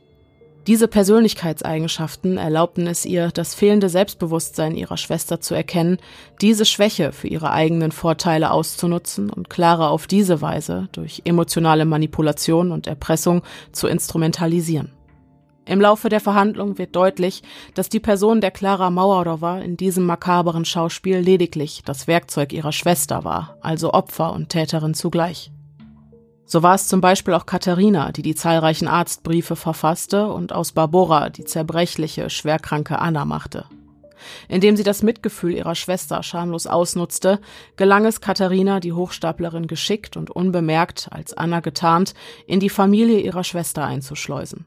Zudem soll sie ärztliche Schreiben an Clara verfasst haben, in denen sie Jakobs und Andres Verhalten als äußerst besorgniserregend deklarierte und daraufhin in weiteren Briefen grausame Behandlungsmaßnahmen wie die Isolation der Jungen, Schläge oder andere Formen der Züchtigung anordnete. Auch der einwöchige Horrortrip in die Holzhütte am Rande der Welt folgte auf die Anweisung des Phantomarztes alias Katharina aufgrund ihrer abhängigen Persönlichkeitsstörung nicht dazu in der Lage, die Anweisungen eines vermeintlichen Experten anzuzweifeln, geschweige denn sich ihnen zu widersetzen, leistete Clara den Anordnungen Folge und das zum erheblichen Leidwesen ihrer Söhne. Zudem entfernte sie sich durch die starke Fixierung auf Anna, deren Aufmerksamkeit für Clara schnell zu einer Art Droge wurde, immer weiter von ihren beiden leiblichen Kindern. Doch sind sich die Experten und Expertinnen einig, dass Clara aufgrund ihrer Persönlichkeitsstörungen zwar ein leichtes Opfer war, sich ihrer Taten jedoch hätte bewusst sein müssen. Die Diagnosen der histrionischen und der abhängigen Persönlichkeitsstörung erklären Claras Verhalten zwar bis zu einem gewissen Grad, doch entschuldigen sie es nicht. Die junge Mutter hätte für ihre Kinder einstehen und sie vor den negativen Einflüssen ihrer Schwester beschützen müssen. Der Auffassung ist auch der Richter. Aber welchen Vorteil versprach sich Katharina von alledem? Warum willigte sie ein, mit Barbora zusammenzuarbeiten und ihren perfiden Plan in die Tat umzusetzen? Und das auf Kosten ihrer eigenen Schwester und Neffen. Nun, die psychologische Evaluierung Katharinas ergab außerdem, dass sie sadistische und pädophile Sexualpräferenzen aufweise und diese habe sie im Umgang mit ihren Neffen und durch das Ausnutzen von Claras unterwürfigem, fast kindlichem Verhalten befriedigt. Ein eigennütziges und grausames, aber auch äußerst einleuchtendes Motiv. Bei Barboras Clover lässt sich die Frage nach dem Warum bedauerlicherweise nur weniger eindeutig beantworten. Auch sie leide unter einer histrionischen Persönlichkeitsstörung. Diese manifestiere sich bei ihr jedoch in dem starken Bedürfnis, andere zu täuschen und zu manipulieren, was in ihr selbst das Gefühl von Überlegenheit und Macht auslösen dürfte. Ihre histrionischen Anteile hätten ihr laut des Gutachtens maßgeblich dabei geholfen, die Rollen von Anna und Adam auf so glaubhafte Art und Weise zu verkörpern und die Illusion über eine so lange Zeit aufrechtzuerhalten. Die Expertinnen gehen davon aus, dass sie in den Momenten, in denen es darauf ankam, so sehr mit ihren alter Egos verschmolz, dass sie selbst der Überzeugung war, tatsächlich die 13-jährige Anna oder aber, wenig später, der 13-jährige Adam zu sein. Dennoch habe sie die Entscheidung, in eine andere Rolle zu schlüpfen, zu jeder Zeit bewusst und vorsätzlich getroffen, was für die zuständigen Psychologen des ersten Gutachtens die Differentialdiagnose zur dissoziativen Identitätsstörung ausschließt. Bei ihrer Aussage vor Gericht erzählt Barbora von einer bewegten Vergangenheit. Sie spricht von Folter und Misshandlung, die auch sie als Tochter eines Sektenführers erlebt haben will. Dass diese Verbrechen tatsächlich stattgefunden haben, lässt sich jetzt, so viele Jahre später, jedoch nur noch schwer zurückverfolgen. Barbora zeigt den medizinischen Gutachtern Narben längst verheilter Wunden, die in echten Kindheitstagen durch die Hände verschiedenster Sektenmitglieder, welche kann sie heute nicht mehr benennen, und fremder Männer zugefügt worden sein sollen. Doch zweifeln die Experten die Echtheit dieser Verletzungen insofern an, dass es gut möglich ist, dass Barbora sich diese selbst zugefügt hat. Es wird außerdem spekuliert, dass sich die Hochstaplerin in jüngeren Jahren einer Brustreduktion sowie einer Fettabsaugung unterzog, um dem Ebenbild eines Kindes mehr zu entsprechen. Wer so weit geht, der würde vielleicht auch selbstverletzendes Verhalten für eine perfekte Inszenierung in Erwägung ziehen. Zudem hätten sie keine Anzeichen, die auf eine posttraumatische Belastungsstörung hinweisen würden, bei Barbora erkennen können. Ganz anders, als es zum Beispiel bei den jungen André und Jakob der Fall ist. Genau wie ihr Körper, der keine eindeutig als Relikte der Folter identifizierbaren Narben aufweist, erzählt auch ihre Psyche eine andere Geschichte als Barbora selbst. Während der psychiatrischen Evaluierung legte sie die meiste Zeit über ein kindliches, verletzliches Verhalten an den Tag, doch sobald ein Standpunkt der Experten vorgetragen wurde, dessen Ansicht Barbora nicht teilte, wechselte ihr Temperament schlagartig. Urplötzlich war sie in diesen Momenten dazu in der Lage, offensive und einschlägige Argumente vorzubringen, die ihren Standpunkt stützen. So wie es eine erwachsene Person eben tun würde. Als Reaktion auf die wenig strafmildernden Diagnosen ordnet die Verteidigung ein zweites psychiatrisches Gutachten ihrerseits an. In diesem ist die Rede von einer posttraumatischen Belastungsstörung, unter der Barbora aufgrund des Missbrauchs, den sie in ihrer Vergangenheit erlebt haben will, leide. Zudem bestätigt das zweite Team psychiatrischer Fachleute, dass sie bei allem, was sie tat, einzig und allein aus Angst gehandelt habe. Eine alternative Interpretation ihrer Beweggründe, die das endgültige Strafmaß nicht unerheblich beeinflussen könnte. Und genau aus diesem Grund möchte der Vorsitzende Richter auf Nummer sicher gehen. Die Verhandlung wird unterbrochen und ein weiteres, drittes psychiatrisches Gutachten angeordnet, welches von acht Experten der Universitätsklinik von Prag durchgeführt werden soll. Am 20. Oktober 2008 werden die neuen Befunde dem Gericht vorgestellt. Die Diagnostik der Experten stimmt weitestgehend mit der des ersten Gutachtens, welches von der Strafverfolgung angeordnet wurde, überein. Barbora leidet tatsächlich unter einer histrionischen Persönlichkeitsstörung, doch käme laut der Psychiater und Psychiaterin zusätzlich die Diagnose der dissoziativen Identitätsstörung hinzu. Dieses Krankheitsbild äußere sich im Fall von Barbora in gelegentlichen Zusammenbrüchen des Identitätsempfindens, der Wahrnehmung und des Erinnerungsvermögens. Ein weiteres Symptom der Erkrankung seien außerdem gelegentliche anfallsartige Zustände, bei denen es den Anschein macht, als verliere der Verstand die Kontrolle über den Körper. Diese Anfälle erinnern nicht selten an epileptische Grand Mal-Anfälle, eine Erkrankung, mit der Barbora in der Vergangenheit ebenfalls diagnostiziert wurde allerdings nicht von Katharina, sondern von einem richtigen Arzt. Laut der Experten der Prager Universitätsklinik hatte der Mediziner aufgrund der auf den ersten Blick ähnlichen Symptomatik vermutlich auf das falsche Krankheitsbild geschlossen. Doch ändert auch die Diagnose der dissoziativen Identitätsstörung nichts an der bereits vertretenen Meinung, dass Barbora wissentlich in die Rollen verschiedener Individuen schlüpfte. Zwar gehöre das Auftreten verschiedener Persönlichkeitszustände, die abwechselnd die Kontrolle über das Denken, Handeln und Fühlen einer Person übernehmen, zum Krankheitsbild der Dis, doch unterliege Barbora nicht der sonst damit einhergehenden Kontrolllosigkeit. Sie spielte verschiedene Rollen, weil es ihr einen Vorteil verschaffte und nicht, weil Anna und Adam tatsächlich Anteile ihrer gespaltenen Persönlichkeit waren. Nach diesen neuen Befunden wird am 24. Oktober 2008 schließlich das Urteil verlesen. Alle Angeklagten werden für schuldig befunden und wegen des Kindesmissbrauchs an Jakob und Andrei verurteilt. Katharina Mauerowa erhält als die Strippenzieherin hinter der ganzen Angelegenheit die längste Haftstrafe. Zehn Jahre soll sie für ihre Straftaten hinter Gitter verbringen. Klara Mauerowa wurde von ihrer Schwester zwar manipuliert, doch hätte es nichtsdestotrotz in ihrer Verantwortung und Pflicht als Mutter gelegen, ihre beiden Söhne zu beschützen. Sie wird zu neun Jahren Haft verurteilt. Die MittäterInnen Hanna Basova und Jan Skorla werden zu jeweils sieben Jahren Haft verurteilt und Jan Turek und Barbora Skorlova sehen sich jeweils mit einer fünfjährigen Haftstrafe konfrontiert. Nach dem Prozess werden alle sechs in einem Hochsicherheitsgefängnis untergebracht. Im Juni 2011 erhalten Claras Eltern das Sorgerecht für ihre Enkel André und Jakob. Da der leibliche Vater der Kinder zum damaligen Zeitpunkt keiner Beschäftigung nachging, wurden die Kinder von der Jugendaufsichtsbehörde nicht in seine Obhut, sondern in die ihrer Großeltern übergeben. Dann, im Oktober 2013, wird Clara nach nur fünf Jahren anstatt der geplanten neun Jahre vorzeitig aus der Haft entlassen. Seither arbeitet sie stetig an dem Verhältnis mit ihrer Familie und auch mit Jakob und André, die im Rahmen ihrer Therapie gelernt haben, wie wichtig es ist, zu verzeihen, kommt es zu gelegentlichen Treffen. Aber dennoch, Clara wird nie wieder zum Vormund ihrer Söhne werden, geschweige denn mit ihnen zusammenleben dürfen. Die Ausnahme bildet Katharina. Auch nach ihrer Entlassung aus der Haft nahm sie den Kontakt zu ihrer Familie nicht wieder auf.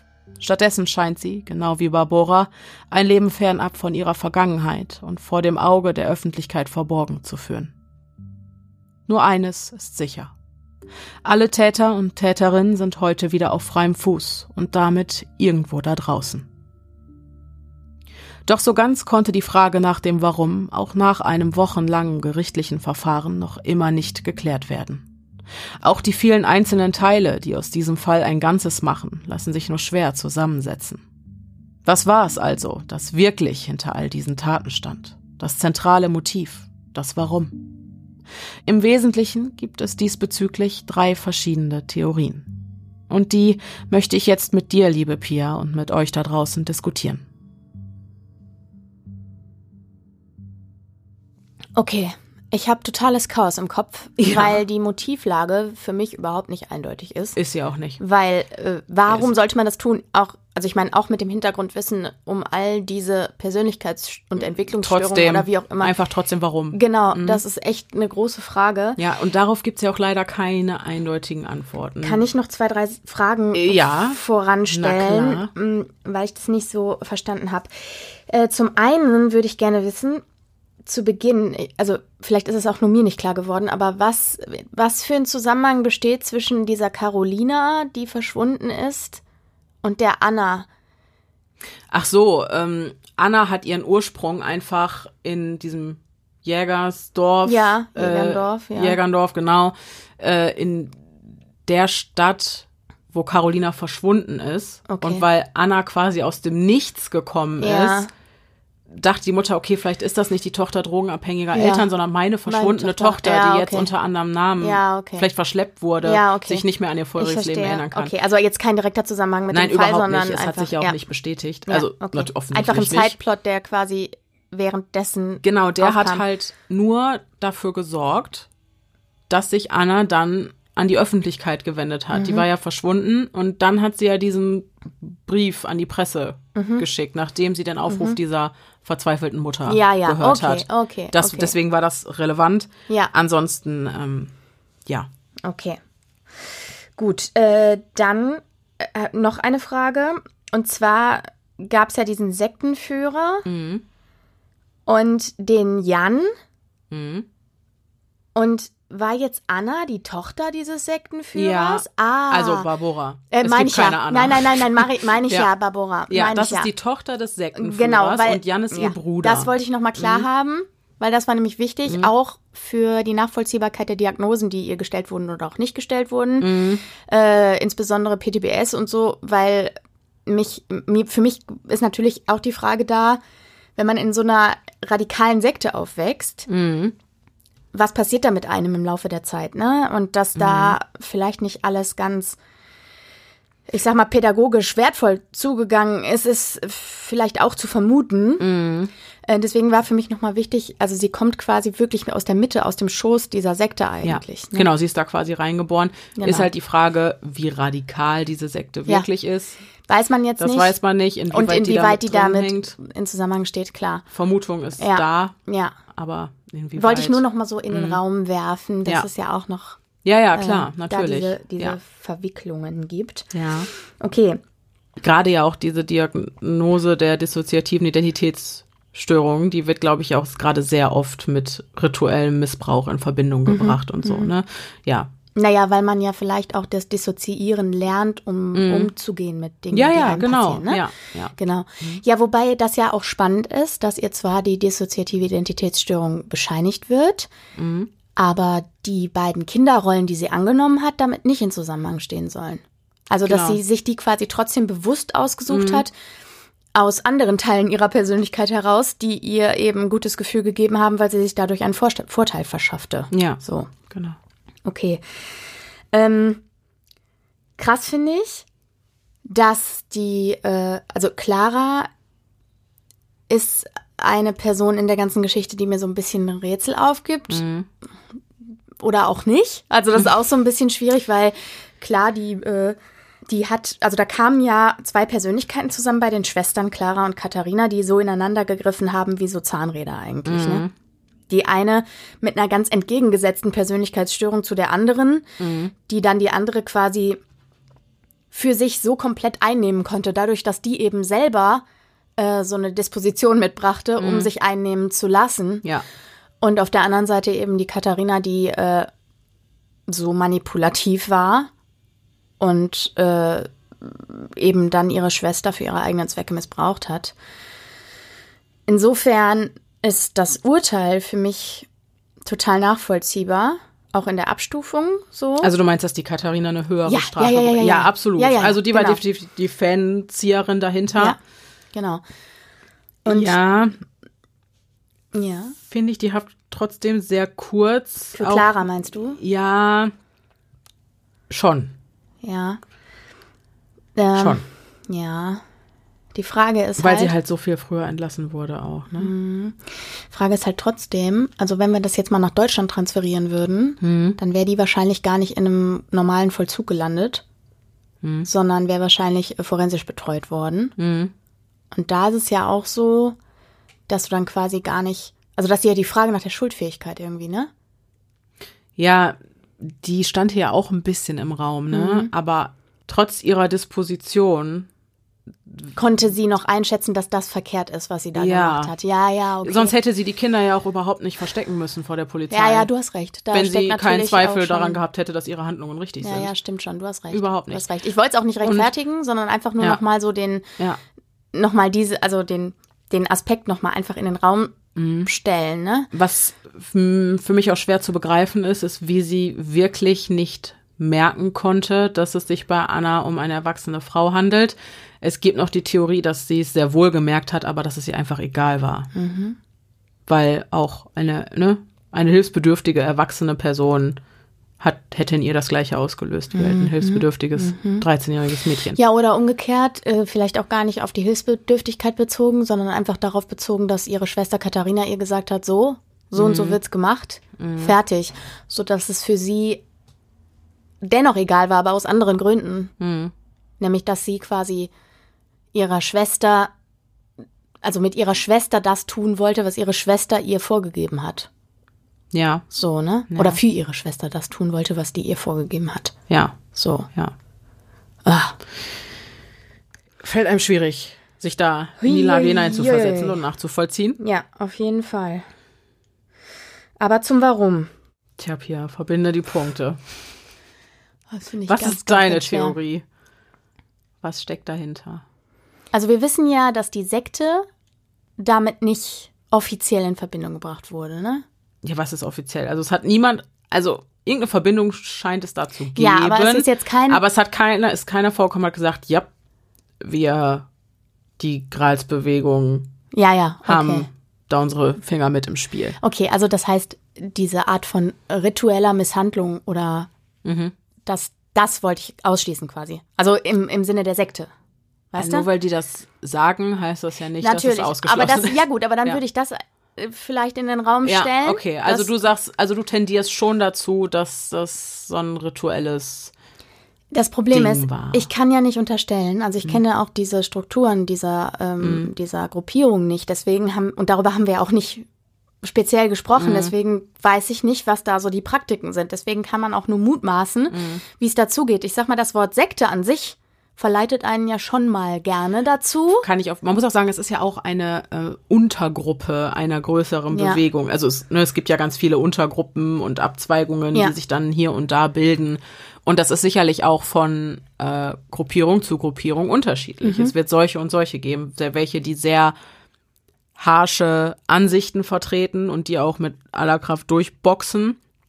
Und ich denke, welche, die, ja, die dann quasi sonntags mal in die Kirche gehen oder so, Mhm. ne? Wie bei allen religiösen Ausrichtungen. Ja, Sag okay. ich. Also, Ach so, äh, eine Frage muss ich noch dazwischen schieben. was Also- ist ein Gerbel? Ja, das wollte ich ja auch wissen. Aber ich habe schon gegoogelt. Das ist eine etwas größere Wüstenrennmaus. Okay. Das muss auch geklärt werden. Ja, und ganz wichtig. Aber ähm, ungefähr in diesem äh, Sektor des Skripts bewegen wir uns auch bei meiner nächsten Frage. Ah. Ich wollte einfach noch mal wissen. Die haben also die, also nur um das noch mal klar zu kriegen, weil das für mich irgendwie noch mal so rund werden muss. Die haben die Adoption der Anna Ja. inszeniert, indem sie die Tochter des Sektenführers genommen haben, die also auch eine Schwester von Barbora ist. Wer ist auch eine Schwester von Barbora? Die, Sekten, die Tochter des Sektenführers. Die haben doch die Tochter. Barbora ist die Tochter des Sektenführers. ja, aber sie haben doch jemand anderen vorgeschickt um eine DNA-Probe. Ach so. Die haben doch Nee, ein nee, kleines Mädchen mitgenommen, Ja, um eine einfach eines. Sektenmitgliedes. Ach so, okay. Das ich war, dachte, nee, nee, also nicht Okay, verwandt. Einfach Okay, nur okay, dann die ist das schon Tochter mal klar. irgendeines Sektenmitgliedes, genau. die haben sie quasi vorgeschickt Mhm. in einer fiktiven Identität, die es überhaupt gar nicht gibt. Und haben die der Richterin vorgesetzt oder dem Richter vorgesetzt. Genau, haben gesagt hier. Okay, und die hat dann quasi auch was Einstudiertes sozusagen von sich gegeben Mhm. und, und auch die DNA-Probe abgegeben. Und dann war die quasi wieder raus und Mhm. dann haben sie stattdessen die 13-jährige Anna Mhm. in die Familie eingeschleust und so eine Ado die Adoption einer Person, die es vorher nie gab, inszeniert. Richtig. Das ist so abgefahren, Das das, ist so kannst abgefahren. du dir nicht ausdenken. Die, nee, wirklich. Ist, also so ganz, ich, ich kann immer noch nicht ganz verstehen, wie das möglich ist. Aber die haben halt natürlich bei einer DNA-Probe, du brauchst die DNA eines Kindes. ja, Ne? Und äh, deswegen haben sie nur für diesen Gerichtstermin eben das Kind aus den Reihen der Sekte genommen. Ansonsten alle anderen Untersuchungen. Das war immer Barbora selber. Aber das ist so weird, weil äh, dass man nicht überprüfen kann in dem Moment, Mhm. dass es sich bei dem Mädchen, was vor der Richterin sitzt, um ein anderes Mädchen handelt, als das, was hinterher adoptiert Ja, wird. aber wie auch, Und ne? auch als ein, and ein anderes Mädchen als das, was die muss ja irgendwo vorher existiert haben. Also das, es geht nicht in meinen Kopf, wie, die, wie den Behörden das durchgerutscht sein kann. Das ist unfassbar. Ich glaube tatsächlich, das passiert leichter, als man denkt, weil du so viele verschiedene Punkte hast und, und Stationen, die du abarbeiten Und verschiedene musst. Menschen, die das bearbeiten. Und, genau, und, und- wenn du zwischendurch dann einfach mal die Personen tauscht, ne, also es ist ja auch so, die, die kamen ja dahin mit einem Kind, das angeblich nirgendwo registriert war, weil es das Kind drogenabhängiger Eltern ist. Ja, Das heißt, auf einmal ist da dieser Mensch. ja, ja. Dass der fiktiv ist, ja, Ja. gut, kannst ja nicht sagen, ja, nee, die gibt's nicht. Die gibt's dann nicht. wird die gut, dann Ja, wird die ja, jetzt okay. mal registriert. Okay, okay, okay. Ne? So fing diese Lüge ja an. Ei, dass ei, das in ei. Wirklichkeit die eine, eine Arbeitskollegin von Katharina war, die Ja. gesagt hat, ey, ich werfe lieber ein Kind. Und Katharina hat gesagt, gar Ja, kein cool, Problem. machen wir, ne? Machen wir. Du bist jetzt 13, heißt Anna und ähm, ich bring dich jetzt zu meinen Großeltern und sag, guck mal hier, die arme Anna, die ähm, hat keine guten Eltern und kein gutes Zuhause, ja. pass doch mal auf die auf. Ja. Ja. Hammer. Und es gab übrigens auch eine Zeit, wo Barbora und Anna wohl parallel also da Barbora ist noch arbeiten gegangen, war dann aber auch zwischenzeitlich Anna. Ah. Also die okay. haben auch koexistiert. Krass. Mhm. Ja, gut. Ja. Und äh, was hatte es mit diesen Zeichnungen auf sich? Wieso konnte sie das? Hast du das irgendwie rausfinden können? Ich fand das so freaky. Also, Entschuldigung, dass die Frau extrem schlau ist. Ja. Ist, glaube ich, offensichtlich. Ja, ja, klar. Die konnte das einfach. Ja, okay. Die okay. kann das. Ich glaube, die ist einfach Krass. extrem schlau. Krass. Ja. Gut. Dann, also. Aber es ist auch, ja. also, wenn ich jetzt die Rolle eines Kindes spiele, ne? Ich glaube, sie hat das wirkt mir fast so, als hätte sie schon ein bisschen mit den Menschen in ihr, aus ihrem Umfeld gespielt. Ja, ja, klar. Wenn du wirklich die Rolle eines Kindes annehmen willst, um andere zu täuschen, dann malst du ja auch kindermäßige Bilder. Dann kannst du ja nicht auf einmal anfangen, da. Ja, das stimmt schon. Ne? Das ist gar nicht so das schlau. Oder vielleicht auch ein bisschen. Ja. Ich, ich traue ihr eben dieses Maß an Dummheit, sage ich jetzt mal ja. ganz salopp, nicht zu ja. und glaube deswegen, dass sie das schon sehr bewusst okay. getan hat. Wahrscheinlich schon mit der Gewissheit, ich hau sowieso ab. Ja ne? Und können wir sie noch ein bisschen verwirren. Genau. Ja, okay. Also, okay. Ne? Okay. Also aus der aus dieser Intelligenz und aus dem Motiv, sich als sich einen Vorteil verschaffen zu wollen, könnte sich ja auch ein Motiv ableiten lassen. Mhm. Also zum einen denke ich darüber nach, wenn Katharina und Anna Freundinnen und Arbeitskollegen waren. Mhm. Und Katharina quasi angefangen hat, Anna Barbara für ihre, äh, ja, siehst du, hat sie auch schon Das geschafft. ist schwierig, ne? mhm. ne? Eine Richterin hat auch gesagt, die hinterher nochmal befragt wurde, nee, gar nicht, was war eine ehemalige Lehrerin von Adam. von Adam? Ja, die wurde ja. gesagt, die, die kriegt's nicht in ihren Kopf. Also, ja. also können wir bitte über ja. Adam reden? Also, ja. ist sie jetzt auch gar nicht klar gekriegt. Ja, ja, ja. Mhm. Das war übrigens auch ein Teil im Skript, wo ich gedacht habe, ist nicht wahr. Come on. Vor allem genau das, das gleiche. Also, der bitte, schleust sich, die schleust bitte. sich wieder in ein Kinderheim ja, ein, lässt sich Hammer. Äh, unfassbar. Hammer. Ja. Äh, gut, aber sie wollte sich ja einen Vorteil verschaffen, mhm. äh, beziehungsweise wenn man jetzt annehmen würde, also sie hat ja auch eine histrionische Persönlichkeitsstörung, mhm. die sich zwar anders manifestiert, aber ja in den Grundzügen einen ähnlichen Ursprung hat wie die von Clara. Mhm. So. Das heißt, Katharina kann sie ja auch für ihre Zwecke eingespannt haben mhm. und hat sie dann, weil sie selber Lust dabei empfunden hat, dass die Kinder ihrer Schwester gequält werden durch ihre sadistisch-pädophile mhm. Neigung, quasi noch jemand anderen ins Haus holen wollen, der sie dabei unterstützt. Also mhm. so ein Win-Win. Ja, ja, so ein Partnerding. Und Barbora hatte dadurch ihr sorgloses genau, Kinderleben genau. und wurde, was ja auch ein bisschen zur histrionischen Persönlichkeitsstörung passt, zum Liebling von Clara, ja. der immer umsorgt und gepflegt wurde, weil genau. er so genau. schwer krank ist. Genau. Ja. Also so, ne, dieser Wunsch, ich sag mal, da hat der Wunsch, ein Kind sein zu wollen und so umsorgt zu werden mhm. und, und, und auch allem freien Lauf zu lassen, sag ich mal. Mhm. Ähm, gut gepasst zur Kollegin Katharina, ja. die andere Ziele verfolgte und die dadurch gerne und mit offenen Armen in diese mhm. Familie eingeschleust hat. Ja. Und wenn du sogar sagst, die haben zeitweise koexistiert, ja. Ja, wer weiß, was da hintenrum noch alles gelaufen ja. ist zwischen den beiden. Ich finde es generell so verrückt, also auch wie, wie weitreichend diese Verbindungen sind, die, die kann man ja überhaupt nicht mehr überblicken, ja. ne? Ja mit den Sektenmitgliedern dann da in Dänemark auf einmal irgendein Vater von, der dann auf einmal der Vater von Adam ist und ja. äh, dann dieser Michael Ria und also. Ja. Wo kommen all diese Menschen ja, her? Ja, ne? Also es ist wirklich unfassbar. Die waren aber, die hatten aber mit der Sekte nichts zu tun, ne? Die Leute in Dänemark und so? Mm. Man weiß nicht sie kannten Barboras Vater. Aha, okay. Ja. Angeblich nur Freundschaft. Okay, dann lassen wir das einfach mal so stehen. Ja. Wollte nur diesen Aspekt noch mal reinwerfen. Ja. Ne? Also ich, das macht Sinn, was du sagst. Die hat man auf jeden ihr, die müssen ja alle irgendwelche Vorteile daraus gezogen haben, ja, genau. weil sonst werden Menschen ja selten tätig. Genau. Ne? Und äh, trotzdem glaube, werde ich das Gefühl nicht los, dass halt irgendwie diese Sekte was damit zu tun hat.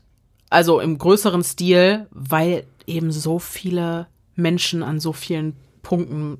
Der Erde so, auch. Ja, ja, auch zusammengearbeitet mhm. haben und also ganz verrückt und es fiel mir wirklich, wirklich schwer, während meiner Recherche dann einen Überblick zu behalten und irgendwie einigermaßen zusammenzukriegen, wer hier mit wem, warum und wie zusammengearbeitet mhm. hat. Also wie sich diese, diese ganze Scharade überhaupt hatte. Also, Aufrechterhalten lassen. Ja. Ja, ja, ja. ja. Ne? Also das ist ja.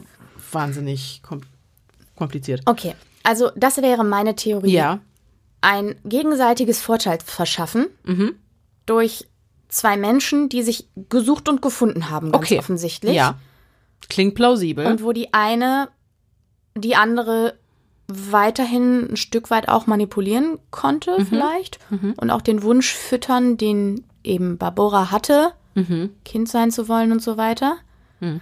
Und gleichzeitig eben einen Menschen in die Familie einzuschleusen, die auch so ein bisschen die, ich sag mal, den Brainwash und die Manipulation der Clara mhm. noch befeuerte. Auf ja. einer anderen Ebene. Ja. So. Ja. Also ein sehr, sehr klug durchdachtes Konstrukt, an deren, an dessen Spitze wieder Katharina steht. Steht, ja. Ja. Ja. Das, das, das, könnte ich mir vorstellen. Aber so ganz ah, auch, ist auch noch nicht. Also an der Spitze steht auf jeden Fall, finde ich, auch Barbora, nur ordnet die sich ja freiwillig unter, indem sie halt die Rolle, ich bin einfach nur das Kind. Ja, genau. Aber ich glaube, ja. dass, ja, und ich, ich halt vermute aber, dass sie das in ihrer, also ihre Mitschuld und mhm. das, was sie zu, dazu beiträgt und die eigentliche Strippenzieherei, die sie auch fortführt, mhm. dass sie das vielleicht auch gar nicht registriert. Also weißt du, das, da weiß ich nicht, ob sie da mhm. so in ihrer Rolle drin ist. Und teilweise hat sie ja auch den Bezug zu ihrer eigentlichen Persönlichkeit total verloren. Mhm. Haben wir ja gehört. Ja, das stimmt. Ist halt die Frage, inwieweit sie schuldfähig slash zurechnungsfähig ja, ja, ist bei genau. alledem, was sie da tut. Wobei genau. ich oft den Eindruck habe, als wäre sie sehr, sehr, sehr, ja, sehr, sehr zurechnungsfähig. Wie zum Beispiel bei den Bildern. Ja, weil ich wäre im vollen Besitz meiner geistigen Kräfte nicht dazu imstande, auch nur irgendwie so etwas in der Art ansatzweise zu bewerkstelligen. Mhm. Und halt auch, also. Ist halt ein sehr, sehr gut durchdachtes Konstrukt, ne? Und sie, sie hat halt auch, also die hat ja auch die Sache mitbekommen, was mit André und Jakob passiert ist. Mhm. Und wäre sie einfach nur, in Anführungszeichen, eine Frau mit schwerwiegenden psychischen Problemen, hätte sie dann vielleicht mal gesagt, hey, ist das nicht, das ist nicht so cool? Aber es war ja auch in ihrem mhm. Sinne, ne, dass die Jungs so ein bisschen genau. in den genau. Hintergrund rücken. Genau. Also ich glaube, sie hat sich da schon äh, gerne in ein gemachtes Nest gesetzt, ja. was dann für sie sehr bequem war, auch aufgrund der Tatsache, dass die beiden anderen Kinder, die ja wirklich Kinder waren, mhm. ähm, ja, quasi so fast aus dem Weg geräumt wurden mhm. oder eine untergeordnete Rolle spielten, mhm. die dann eher zu zu Unterhaltungszwecken. Ja, man muss aber sagen, dass die Jungs nur in den höchsten Tönen von Anna gesprochen haben. Ja, das heißt ja auch nicht, dass sie gemein mhm. zu denen war. Ja, ja als das einzige ja, wahrscheinlich nicht. Genau, sondern mhm. sie hat sich ja in die kindliche Rolle eingefügt. Mhm. Das heißt, sie hatte ja auch gar nicht die Rolle inne, gemein zu denen zu sein. Mhm. Ja, okay. Aber klär mich auf. Ich habe, also okay. ich stehe wirklich ein bisschen am Schlauch. Das wäre jetzt so das Einzige, dass da äh, sämtliche Vorteilsheischereien irgendwie gut zusammen funktioniert haben. Mhm. Okay. Also. Aber Geld vielleicht noch? Es ist immer Geld mit dabei. Ja, also das wäre halt auch noch so eine Sache. Geld. Noch, mhm. ähm, Geld im Sinne von, also ich weiß jetzt nicht, wie die ähm, sozialwirtschaftlichen äh, Strukturen sind in äh, Tschechien, mhm. aber ich kann mir vorstellen, dass wenn du vielleicht ein Kind adoptierst oder ein Kind zu dir holst, das ist da, also in Deutschland zumindest ist es ja so, dass du dann erstmal Pflegegelder für das Kind bekommst und wenn du es adoptierst, kriegst du da Kindergeld. Also das ist ja wie dein Kind, ne? Ja. So. Äh, oder ist ja dein Kind dann. Das heißt, äh, vielleicht sind da einfach auch finanzielle Motive dabei gewesen. du meinst einfach nur die ähm, finanziellen Pro Profit aus der Adoption für sich zu schlagen. Ja, ja, also auch das wäre oder möglich. so ein bisschen daran zu schmarotzen zumindest, weil ich in erster Linie wird ja Clara das, das bekommen haben. Wert ist. ist. Ist ja nur eine Theorie. Ich ja. dachte so finanzielle äh, Aspekte irgendwie ja. oder vielleicht auch finanzielle Aspekte wir in kommen, Bezug auf die Behinderung. Wir kommen noch zu finanziellen Aspekten, okay. Okay. aber anders. Okay, ja, ich bin gespannt. ja, also es gibt im Wesentlichen drei vorherrschende Theorien. Und die erste äh, betrifft übereifrige Disziplinarmaßnahmen. Mhm. Und zwar ist es so, dass die Grals Botschaftslehre zur Kindererziehung äh, eine sehr harte und strenge Disziplinierung befürwortet, eben um aus Kindern rechtschaffende Erwachsene zu machen. Und es könnte eben sein, dass auch Josef Skorlas Sekte diese Philosophie übernommen hat. Und Ach, jetzt, jetzt äh, fällt mir überhaupt ja, ein. Geistesblitz. Nee, nee, alles gut. Ich wollte ja. nur noch mal klarstellen, genau, Josef, der andere war Viktor. Ja. Der Vater von nee, dem Mädchen, Skala. was sie mitgenommen Victor Danke. und Skorla. Ah, okay. Gut, das ist, äh, das ist in meinem Kopf tatsächlich ja. durcheinander geraten. Ja, Jetzt genau. haben wir das wieder klar. Zwei verschiedene ja, ja, ja, okay. Dudes. Mhm. Genau, so, also. Es könnte eben sein, dass in dem Barbora sagt, dass sich Andre und Jakob nicht mehr an die Regeln gehalten hätten, dass sie damit vielleicht sogar recht hatte, dass die Jungs vielleicht wirklich aufmüpfig wurden, vielleicht sogar als Hilfeschrei, weil ihre Mutter sie vernachlässigt hat, mehr und mehr, und dass sich Clara in ihrer Verzweiflung dann eben an diese Sekte gewandt hat, um ihre Söhne wieder auf den rechten Weg zu bringen. Durch harte, harte Strafen. Da sind wir wieder. Genau das wäre eine Theorie, die, sage ich mal, die wenigste böswillige Absicht unterstellt. Mhm. Also nach hinten hin werden Theorien immer düsterer und schrecklicher, also besser wird's nicht. Nur, das, das wäre ja ein, noch ein guter Vorsatz, nur eben das falsche Mittel gewesen. Okay, aber das bedeutet ja, äh, das, das wäre ja dann auch äh, eine Initiation dieser ganzen Geschichte seitens Clara, würde das ja bedeuten. Also mhm. oder mit, einem, mit einer anderen Absicht, als letztlich dann dabei rausgekommen ist, sozusagen. Ja, oder es wäre eine Kombination äh, zweier Theorien. Zum Beispiel, der, ne, dass Barbara erstmal in die Familie gekommen ist, so wie du das gerade geschildert hast, weil Katharina und Barbara einfach davon profitiert haben, woraufhin sich dann Probleme ergeben haben in der Familie und Clara dann eben zu den Missbrauchhandl Missbrauchshandlungen gegriffen hat, um ihre Söhne wieder auf den rechten Weg zu bringen. Ja, okay. Das äh, so, wäre so eine Kombination der Dinge vielleicht. Mhm. Aber wie gesagt, das ist so eine Theorie am Rande, die ich persönlich auch nicht für sehr wahrscheinlich mhm. halte. Ich glaube, da steckt viel, viel mehr dahinter. Okay.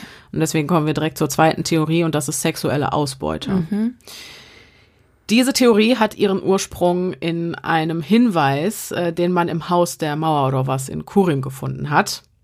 Und zwar war die Kamera, die André in seinem Schrank filmte, extrem hochwertig und dazu imstande, sehr hochauflösende Bilder auch aufzunehmen. Dazu auch noch mal, was ist das für ein Zufall? Unfassbar, dass, dass es überhaupt aufgeflogen Frequenz ist. Ja. Von was auch immer, man weiß ja gar nicht, also ich, die muss ja irgendwo hin gesendet, gesendet haben. haben diese mhm. Kamera. Das heißt, es kann ja auch nicht einfach irgendeine Fotokamera gewesen sein. Nein, nein, nein, nein. Sondern es muss ja tatsächlich eine Kamera, eine Überwachungskamera gewesen sein, die mhm. irgendwohin gesendet hat, mhm. wo die das wahrscheinlich beobachten konnten oder wie auch immer. Und dass dann die Frequenz von dem Babyphone, von dem frisch ne? gebackenen Papa von nebenan, das mhm. aufnimmt. Sonst wäre das nie aufgefallen, ne? Unfa mhm. Wahrscheinlich. Unfassbar, mhm. ja, unfassbarer Zufall. Glückliche Fügung, Gott sei ja, Dank. Total. Ähm, ja, jedenfalls war diese Kamera so hochauflösend, äh, es wäre zu, zur damaligen Zeit unmöglich gewesen, ein solches High-End-Gerät in der Tschechischen Republik aufzutreiben. Das heißt, diese Kamera muss für teuer Geld irgendwo anders gekauft und in das Land importiert worden sein. Krass. Und jetzt auch noch mal, weil du sagst, was ein Zufall mit dieser Frequenz. Es ist nach gewiesen worden, dass Katharina und Clara nicht nur das Haus in Kurim besaßen, sondern beide auch noch ihre Mietwohnungen in Brünn. So mhm. Miet, also Mietwohnungen. Mhm. Die haben immer noch für die gezahlt. Und es ist unklar, wie die das überhaupt finanzieren konnten. Weil Clara hat überhaupt nicht mehr gearbeitet nach hinten raus und Katharina war äh, in der Kita angestellt. Also. Ja, meinst du, die haben das. Ach, das ist so. wieder so eine Darknet-Nummer jetzt. Ja, Darknet-Nummer nicht. Aber äh, es wurde im Wohnzimmer des Hauses eine Videokassette mit einer dreieinhalbstündigen Aufnahme von André in seinem Verlies gefunden. Ja. Und das erhärtet natürlich den Verdacht, dass wir es hier tatsächlich mit der vorsätzlichen Produktion von Kinderpornografie zu tun haben, die dann halt aller Daisy's Destruction im Nachgang gewinnbringend ja. verkauft wurde. Ja. Ähm, das könnte übrigens auch erklären, warum André sofort angefangen hat zu lächeln, sobald er eine Kamera gesehen hat. Du erinnerst dich an die Szene ja, mit dem Polizisten. Mhm. Vielleicht wurde er einfach da, darauf mhm. konditioniert, auf Fotos, ne, immer brav zu lächeln. Und zu der Sache mit der Frequenz. Es könnte auch sein, dass das, was die Kamera aufgezeichnet hat, irgendwie übers Netz an gewisse zahlende Kunden gesendet wurde. Ja. Als Live-Übertragung ja. quasi. Nicht übers Darknet, einfach ja. nur eine Live-Übertragung. Das wäre halt auch noch eine Option und könnte dann vielleicht auch erklären, wie Edward Tardy auf einmal dieses Bild auf seinem Babyphone hatte, mhm. dass da irgendeine Fehlschaltung mhm. oder so war. Und ähm, noch ein sehr düsterer Aspekt. Es kam der Tag, an dem André und Jakob da in diese Hütte ans Ende der Welt verschleppt wurden. Ja. Die meiste Zeit äh, dieser acht Tage über hatten sie ja die Augen verbunden. Das mhm. heißt, sie mhm. haben gar nicht wirklich gesehen, was um sie herum passierte. Mhm. Teil dieser Theorie ist, dass quasi zahlende Besucher dorthin eingeladen wurden und gegen Zahlung bei der Folter der Jungs zusehen konnten, mhm. live. Mhm. Auch das ist Teil dieser ähm, Theorie. Und auch Barboras Spiel als Anna passt dazu ganz gut. Ihre Verwandlung laut dieser Theorie hätte halt möglicherweise die gleiche Absicht verfolgen können, wie äh, wenn man ein Produkt in eine neue Verpackung steckt. So ein Rebranding. Genau, was dann auf, ja, was dann wieder besser Kunden akquiriert. Ja. Weißt du? Okay. Ja, jetzt ist natürlich die große Frage hier wieder, wurde Barbara dazu gezwungen, den Lockvogel zu spielen? Oder hat sie das freiwillig gemacht, um sich selbst irgendwie zu bereichern? Hat sie freiwillig gemacht. Das war diese Vorteilsverschaffung. Ja. Also, also das wäre dann so die, dieses, diese Vorteilsver mm. Vorteilsverschaffung. Ja. ja, ja. Das ist, äh, würde ich sagen, die vorherrschende Theorie, zumindest bei der Polizei. Mhm. Die halten das für sehr macht wahrscheinlich. Es macht zu 100 Prozent Sinn. Wir wissen mittlerweile, wie einige Menschen gestrickt sind. Ja. Und das würde natürlich gut dazu passen. Wobei man auch nicht wirklich rausfinden konnte, an wen, also ob überhaupt irgendwas an wen verkauft wurde. Ne? Es ist ja nie, es sind nie irgendwelche anderen Aufnahmen aufgetaucht. Ja, das so. ist aber, das ist aber eine Sache, die finde ich sehr merkwürdig. Und deswegen war ich auch sofort mhm. Darknet-mäßig unterwegs, wobei da solche Live-Übertragungen ja nicht stattfinden können. Mhm. Das haben wir ja gelernt mhm. in der Folge über das Darknet. Aber, aber der Verkauf übers Darknet vielleicht. Ja, weil ich habe so gedacht, also das hätte man doch als Polizei auch schon 2008 zurückverfolgen können. Hm. Ja, weil das alles im Clear-Web stattfindet, Eben, auf jeden Fall. Das meine ich ja. Deswegen war ja. ich ja so, deswegen habe ich gedacht, okay, hm. diese Theorie muss ich ja nachvollziehen lassen, wenn das nicht alles hm. äh, enorm verschlüsselt passiert ist, hm. sondern im Clear-Web ja, passiert ist viel mehr als die paar oder dieses eine Video da aus dem Wohnzimmer und der Rest ist ja eigentlich nur Spekulation. Mhm. Gibt's aber nicht. Mhm. Es ist auch nicht so, als hätte man auf irgendeinem Konto irgendeinen Riesenbatzen Geld gefunden. Und du verdienst doch nicht super viel Geld mit solchen Machenschaften, nur um die in die Miete zweier Wohnungen zu, also nur um das Geld in die Miete zweier Wohnungen zu stecken. Ist ja Quatsch. Ja, Wo ist das da, Geld? Bei der Sekte vielleicht. Ah. Hm. Hm. Sass. Mhm. Wir haben den Fall gelöst. Wieder mal. Okay. Es gibt noch eine letzte sehr abgefahrene Theorie. Und die betrifft eine esoterische Transformation. Tell me more. Hm. Im Zentrum dieser Theorie steht natürlich, äh, wie sollte es anders sein, Barbora. Ja. Und zwar hält man es für möglich, dass mit Barboras Verwandlung das Ziel verfolgt wurde, mit ihr einen neuen Messias zu erschaffen. Oh boy. Der die Anhänger der Gralsbewegung dann erlösen sollte, wie das halt oft bei derartigen religiösen Bewegungen der Fall ist. Ne? Alle warten immer auf ihren Erlöser und der soll dann nach dieser Theorie eben Anna gewesen sein. Mhm. Beziehungsweise soll man sie mutwillig zum Erlöser gemacht haben. Mhm. Ich sage, es wird abgedreht. Mhm. Es wird verdammt mhm. abgedreht. Mhm. So. Nach dieser Hypothese gibt das Verhältnis von Jakob und André zu der Person, die für sie Anna war, einen Hinweis auf die mögliche Motivation für den Missbrauch.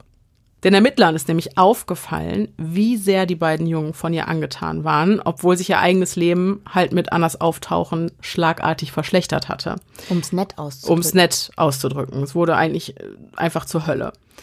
Für reine Geschwisterliebe war das, was André und Jakob aber für Anna zu empfinden schien, viel, viel, viel zu tiefgreifend. Äh, die hatten eine wahnsinnige Bewunderung für sie übrig. Und es war extrem schlimm für sie, als äh, genauso auch wie für Clara, als man ihnen dann eines Tages mitgeteilt hat, dass Anna quasi nie existiert hat, dass es diese Person schlicht und ergreifend nicht gab. Also das, das war extrem schwierig für die zu begreifen. Die hatte, hatten beide Zusammenbrüche und ähm, also die haben die quasi wie auf dem Podest gestellt total, oder so. Total. Ja. Und ein Betreuer äh, des Kinderheims erinnert sich daran, dass Jakob einmal gesagt hat, dass Anna was Besonderes ist. Und dann hat er halt nachgefragt, warum. Und dann hat Jakob geantwortet, dass sie von Gott auserwählt worden sei. Mhm. Mhm. Das heißt, die Kinder wurden in diese Doktrin mit eingebunden. Voll, voll. Ja. Das macht tatsächlich den Anschein, als wäre die Einstellung der Jungs zu Anna von den Erwachsenen in ihrem Umfeld äh, gemäß dieser religiösen Weltanschauung der Gralsbewegung regelrecht geformt worden. Ja, okay. Zum Beispiel, indem jede andere Beziehung erstmal ne, gekappt wurde zu allen anderen Mitmenschen. Die durften ihre Großeltern nicht mehr sehen, die durften ihren Vater nicht mehr sehen. Und ja, die wurden eigentlich von allen anderen Menschen distanziert, mit Ausnahme von Anna. Okay. Und auch zwischen den Brüdern konnte man diesen Prozess der Distanzierung gut beobachten. Die hatten am Anfang, wie es bei Geschwistern, die altersmäßig so nah beieinander ist, auf, auf der Fall ist, ein super gutes Verhältnis. Zum Schluss haben die eigentlich eher mehr oder we weniger nebeneinander her existiert mhm. und sich eigentlich gar nicht mehr wirklich okay. wahrgenommen. Und dann kam noch der Missbrauch eben durch die Bezugspersonen dazu und somit blieb nur noch eine einzige Beziehung übrig, die gewaltfrei und harmonisch vermutlich ablief und das war die zu Anna. Mhm. Also dann haben die quasi, also der, die Theorie sagt, dass der Missbrauch zu dem Zweck stattgefunden hat, Anna auch auf dieses Podest zu buxieren, dass sie die einzige ist, die äh, Liebe die, und Erlösung für die ja, Kinder übrig hat. Für die beiden Jungen, weil, äh, ich erkläre gleich noch, welches Ziel damit verfolgt wurde. Mhm. Ähm, ganz kurz noch dieser manipulative Missbrauch. Und zwar wurden die Jungs jede Nacht von Clara geweckt und ihnen wurde gesagt, dass Anna jetzt zwei Hiebe abkriegen würde. Und der einzige Weg, das zu verhindern, wäre, wenn jeder von ihnen einen auf sich nimmt. Also, ne, das geht ja schon sehr eindeutig ja. in eine gewisse Richtung. Und jetzt natürlich, wie du gerade schon angerissen hast, warum das Ganze? Mhm. Wenn wir jetzt mal in der Perspektive dieser völlig verblendeten Weltanschauung ble bleiben, also dass Anna irgendeine Erlöserin ist, dann könnte es sein, dass die Jungs auf der anderen Seite vielleicht dazu bestimmt waren, sie zu beschützen. Also, Ach so, okay. Genau. Die, die Doktrin ist also so, dass man denen eingetrichtert hat, ihr seid die Beschützer der Erlöserin. Genau. Und mit dem Missbrauch wäre in diesem Fall dann halt das Ziel verfolgt worden, André und Jakobs Loyalität Anna gegenüber ja. so krass zu stärken. Und das geht eben am besten, indem man alle Verbindungen kappt und ja, aus den Jungs gedankenlose, gefühllose und absolut loyale Beschützer macht. Bisschen roboterhaft. Ja, was genau. Was auch irgendwie die, äh, die Verhaltensweise von dem kleinen äh, auch, auch nochmal befeuern Voll. würde. Ne? Wobei der Jakob ja doch auch deutlich ähm, offensichtlicher traumatisiert war als der Kleine, ne? Ja. Also äh, der hat's ja äh, da offensichtlich, also ich, ich lasse mich jetzt auf die Theorie ein, ne? das mhm. will ich kurz dazu sagen. Ja. Also das ist natürlich ja. eine ganz, ganz wilde Theorie, aber ja. wenn man sich auf die Theorie einlässt, ja, okay, dann haben sie die zu den zu, zu Robotern machen wollen. Genau, die, die einfach nur noch Obey auf der Stirn stehen haben und quasi Anna für den Rest ihres Lebens bei allem unterstützt, was sie vorhat, bei all ihren Aufträgen, die Gott ihr auf dieser Erde gegeben hat. Und ich mach mal, ich sag mal so, die Masche, dass der Wille eines Menschen gebrochen wird, damit er einer bestimmten Autoritätsperson ohne Rückfragen und Widerworte Folge leistet, das bis zur Selbstaufgabe, äh, das hat es in der Geschichte der Menschheit ja schon häufiger gegeben. Ja. Ne? Also ja, ja, ja. definitiv. Ja, es ist sehr abgedroschen. Mhm. glaube, für, für zwei nicht religiöse mhm. Menschen wie uns fällt es, es fällt uns, glaube ich, sehr schwer, sich da hineinversetzen, wie man wirklich so in dieser Weltanschauung feststecken kann. Absolut. Äh, aber das ist ja quasi eine Anknüpfung an meine erste Theorie sozusagen, mhm. des rituellen also genau, das anders als ich gedacht hatte zu dem Zeitpunkt, als ich es geäußert hatte, ja. aber ritueller Missbrauch ja. ist ja dann trotzdem Teil ja. dieser Theorie. Aber gut, wenn du mal überlegst, ne? Barboras Vater war der Leiter dieser Sekte. Ja. Und seine Tochter ist die Erlöserin. Ja, ja. Das, das macht auch irgendwie das Sinn. Das macht irgendwie Sinn. Ja. Und dann, ich meine, und letzten Endes kann er sich ja sogar damit bereichert. Es ist doch meistens so, dass sich der Kopf einer Sekte mit irgendwas bereichert, oder? Ja. Und ja, dann hat er eben seine Tochter in diese Familien eingeschleust. Und vielleicht spielt dann noch die Kinderpornografie da mit rein. Was ist das denn, was ist denn, wenn man quasi ein, ein, Konstrukt aus den beiden Theorien baut? Ich er denke auch, ist der ja. Kopf der ganzen Nummer ja. äh, und sorgt dafür, dass das alles so stattfindet, vielleicht tatsächlich auch unter dem Deckmäntelchen der Erlöserschaft Annas. Mhm. Und um, gleichzeitig springt für ihn, der eigentlich seine eigene Doktrin nur aus seinem Vorteil heraus entwickelt hat, mhm. in dieser Untergruppe, äh, ein, ein monetärer Vorteil. Das kann sehr gut raus. sein. Spannend finde ich nur, dass das nirgendwo, ähm, dass nirgendwo was zu diesem Sektenführer und auch äh, irgendwie, also du hast nichts gefunden dazu, ob, ob der sich irgendwie bereichert hat oder ob bei dem Gelder nee, gefunden nee, nee, wurden, die irgendwie... Wurde nicht. Der okay. hat doch quasi an dem ganzen Prozess nicht teilgenommen. Ja, der hat auch kein krass. Wort gesagt einfach. Das ist krass, dass man Aber in die Richtung nicht so richtig wenn man in seine ist. Vergangenheit guckt, das auch, also man merkt, ähm, ich sag mal so, die eigenen Kinder kommen selten auf fremde Leute, ne? Mhm. Also der Vater war auch schon sehr abgezockt. Mhm. Der hat sogar fast mal eine äh, Krise zwischen zwei Ländern, eines davon war Aserbaidschan, äh, äh, verursacht. War auch ein krasser Businessman zu einer gewissen okay. Zeit. Ich krieg's gerade leider also nicht mehr. Meistermanipulator auch. Auch voll. Ich krieg's ja. gerade nicht mehr ganz zusammen. Okay. Wie gesagt, man erkennt durchaus, woher Barbora diese manipulativen Fähigkeiten hatte und es wäre ihm definitiv zuzutrauen. Mhm.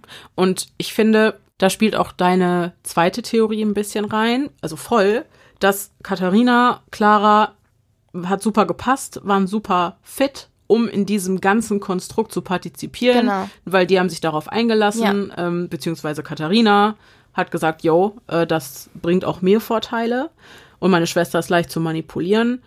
Barbara konnte ihr sorgloses Leben als Kind führen, war für sie passend. Diese Jungs wurden dann zu Robotern gemacht quasi. Im Grunde nur so ein Spielball in diesem ganzen Konstrukt. Genau. Ne? Mhm. Und das Ganze konnte man dann halt auch noch filmen und mhm. wahrscheinlich gut veröffentlichen. Das wäre mhm. ja irgendwie so eine so eine so eine zusammengesetzte Abschlusstheorie. Ich denke, hier liegt die Wahrheit auch wieder irgendwo in der Mitte. Ja. Ja, klar. Ne? Klar. Aber Boah, krass. Es ist so unfassbar kompliziert und viel mhm. und ähm, schwer zu überblicken, mhm. das Ganze. Mhm. Und wie gesagt, diese einzelnen Punkte zu verbinden. Ich hatte auch während des Skriptens, glaube ich, hatte ich dir gesagt, ich wäre eigentlich schon fertig, aber es ist leider wieder so ein Fall, über den man ein ganzes Buch schreiben könnte. Klar. Klar. Ja. Es gibt auch ein Buch zu dem Fall, leider nur auf Englisch. Ich werde euch das natürlich auch äh, unter den Quellen verlinken falls euch das interessiert und ihr da noch ein bisschen mehr einsteigen wollt, dann guckt euch das mal an. Ansonsten war es das von meiner Seite aus, außer äh, vielleicht noch ein bisschen was Positiveres. Äh, die Jungs, mittlerweile wahrscheinlich Männer, ja. die schlagen sich wohl sehr tapfer. Zumindest ist das so das, was die Oberfläche erreicht. Es ist klar, dass man mit Nachwirkungen von Erfahrungen dieser Art für den Rest seines Lebens zu kämpfen haben wird. Aber es sind wohl sehr, sehr, sehr resiliente Kinder gewesen, schon damals. Das muss man sagen. Wahnsinn. Ja. Ich hoffe, dass es wenigstens für die beiden annähernd, früher oder später, ein Happy End gegeben hat. Ja, kann man nur wünschen. Ja. Kann man nur wünschen. Ja. Ja. Wahnsinn. Lieben.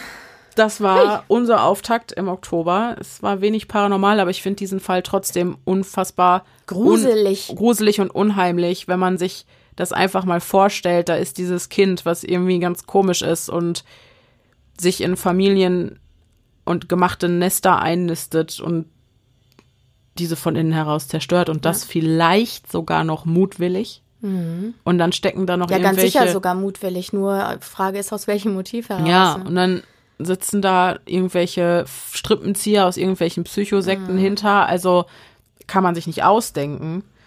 Und äh, apropos Horror, es gibt tatsächlich ja einen Film ja. quasi zu diesem Fall. Ich glaube, also, das war tatsächlich auch äh, sozusagen der Kommentar, der da stand. Genau. Äh, der Name der Barbora Skrolova und äh, ja, genau. Ja, genau. Orphan. Der Film nennt sich Orphan, das Waisenkind. Ich habe ihn nicht gesehen, muss ich sagen. Ich habe ihn gesehen. Oh. Ja. Mimimeter? Äh, also äh, Mimimeter inklusive Strickjacke, durch die ich geguckt habe. Also, also, war schon recht hoch, der Score. Ich würde sagen eine 6 oder eine 7. Ja. Der Maus hat vorgestern noch gesagt, der Film ist total scheiße. Ja, ich wollte ihn, um ehrlich zu ich habe erst überlegt, guckst du den, aber dann dachte ich mir, nee, weil für deine Recherche kannst du dich darauf sowieso nicht verlassen. Nee, nee, weil das ist doch ganz ja, anders. Ja, ich ganz denke anders. auch. Es ist ganz anders. Es wird an allen, also es ist keine Verfilmung des Falls. Nein, Bitte nicht falsch nicht. verstehen. Absolut es ist ein Psychothriller, glaube ich, ja. Horrorfilm, ich ja. weiß es nicht genau, der halt Psycho von diesem Fall inspiriert wurde. Genau, aber und wirklich nur nicht. inspiriert. Also ja. alles andere ist ganz anders und auch ganz amerikanisiert so. ja, so. also das ja, ist ja. schon Nur wenn ihr euch jetzt im Nachgang noch ein bisschen gruseln wollt ja. mit einer äh, soliden 7 auf dem Mimimeter, dann könnt ihr euch diesen Film noch anschauen. Wahrscheinlich werde ich hinterher ausgelacht. Ja. Aber ja. Vielleicht gucke ich den auch noch ja. zum Abschluss. Also auf jeden Fall auch so ein Fall, der mich lange nicht loslassen wird und wo ich auf jeden Fall immer mal wieder äh, reingucken werde, um zu gucken, ob es nicht vielleicht doch noch irgendwelche neuen Erkenntnisse gibt oder ob ich nicht vielleicht doch noch irgendwas übersehen habe oder so. Weil das einfach so ein Wust an Informationen ist wieder. Sehr spannend. Ja, absolut. Hat mir Spaß gemacht. So, genug von uns. Jawohl. Wir hören uns sehr bald wieder. Im Oktober haben wir gut Programm. Ja. Ne? Ja. Wir freuen uns alle sehr. Alle Beteiligten freuen sich sehr. Ja, Mann, wir freuen uns sehr auf den Spooktober. Hier wird's bald richtig gruselig. Mhm. Verspreche ich euch. Ja, aber sowas von versprochen. Und dann hören Mimimeter war auf jeden Fall auf elf. Sogar mein Mimimeter hat hart ausgeschlagen und ich muss auch sagen, es hat Nachwirkungen Ja. gezeigt. Also ich bin schon schissiger in meiner Ja. Wohnung unterwegs als vorher. Ja. Ich hatte auch letzte Nacht wieder so eine Situation, wo ich mir dachte, ha, Mhm. weiß nicht, nicht so cool. Ich weiß nicht, alle Tierbesitzer, wenn, wenn euer Tier auf einmal Mhm. komplett agitiert vor einem dunklen Raum sitzt und da einfach nur reinstarrt und ab und zu macht, also wenn es ein Hund ist. Das ist Hazels Beschwerde-Move. ja, Ja. die bellt ja nicht, die macht immer nur Ich übersetze das auf Menschisch immer auf. Die ist einfach extrem, äh, die echauffiert sich halt über Ja. irgendwas. Ja. Und das hat sie gestern sehr lange äh, mit dem dunklen Wohnzimmer getan. Also, Und, und eigentlich bin ich bei sowas so, ja, ja, whatever, geh ins Bett und ist mir egal. Mhm. Aber seit dieser einen Aufnahme, Freunde, die werdet ihr in der Woche vor Halloween hören, seitdem ist vorbei. Hm. Seitdem scheiße ich mir bei jeder besten Gelegenheit äh, halb in die Hose. Aber gut. Ja. Wir machen. es war nicht meine Wohnung, kann ich dazu nur sagen. Ja, meine ist jetzt verflucht. Gar kein Problem. Immer wieder gerne. Steht zu ihren Diensten.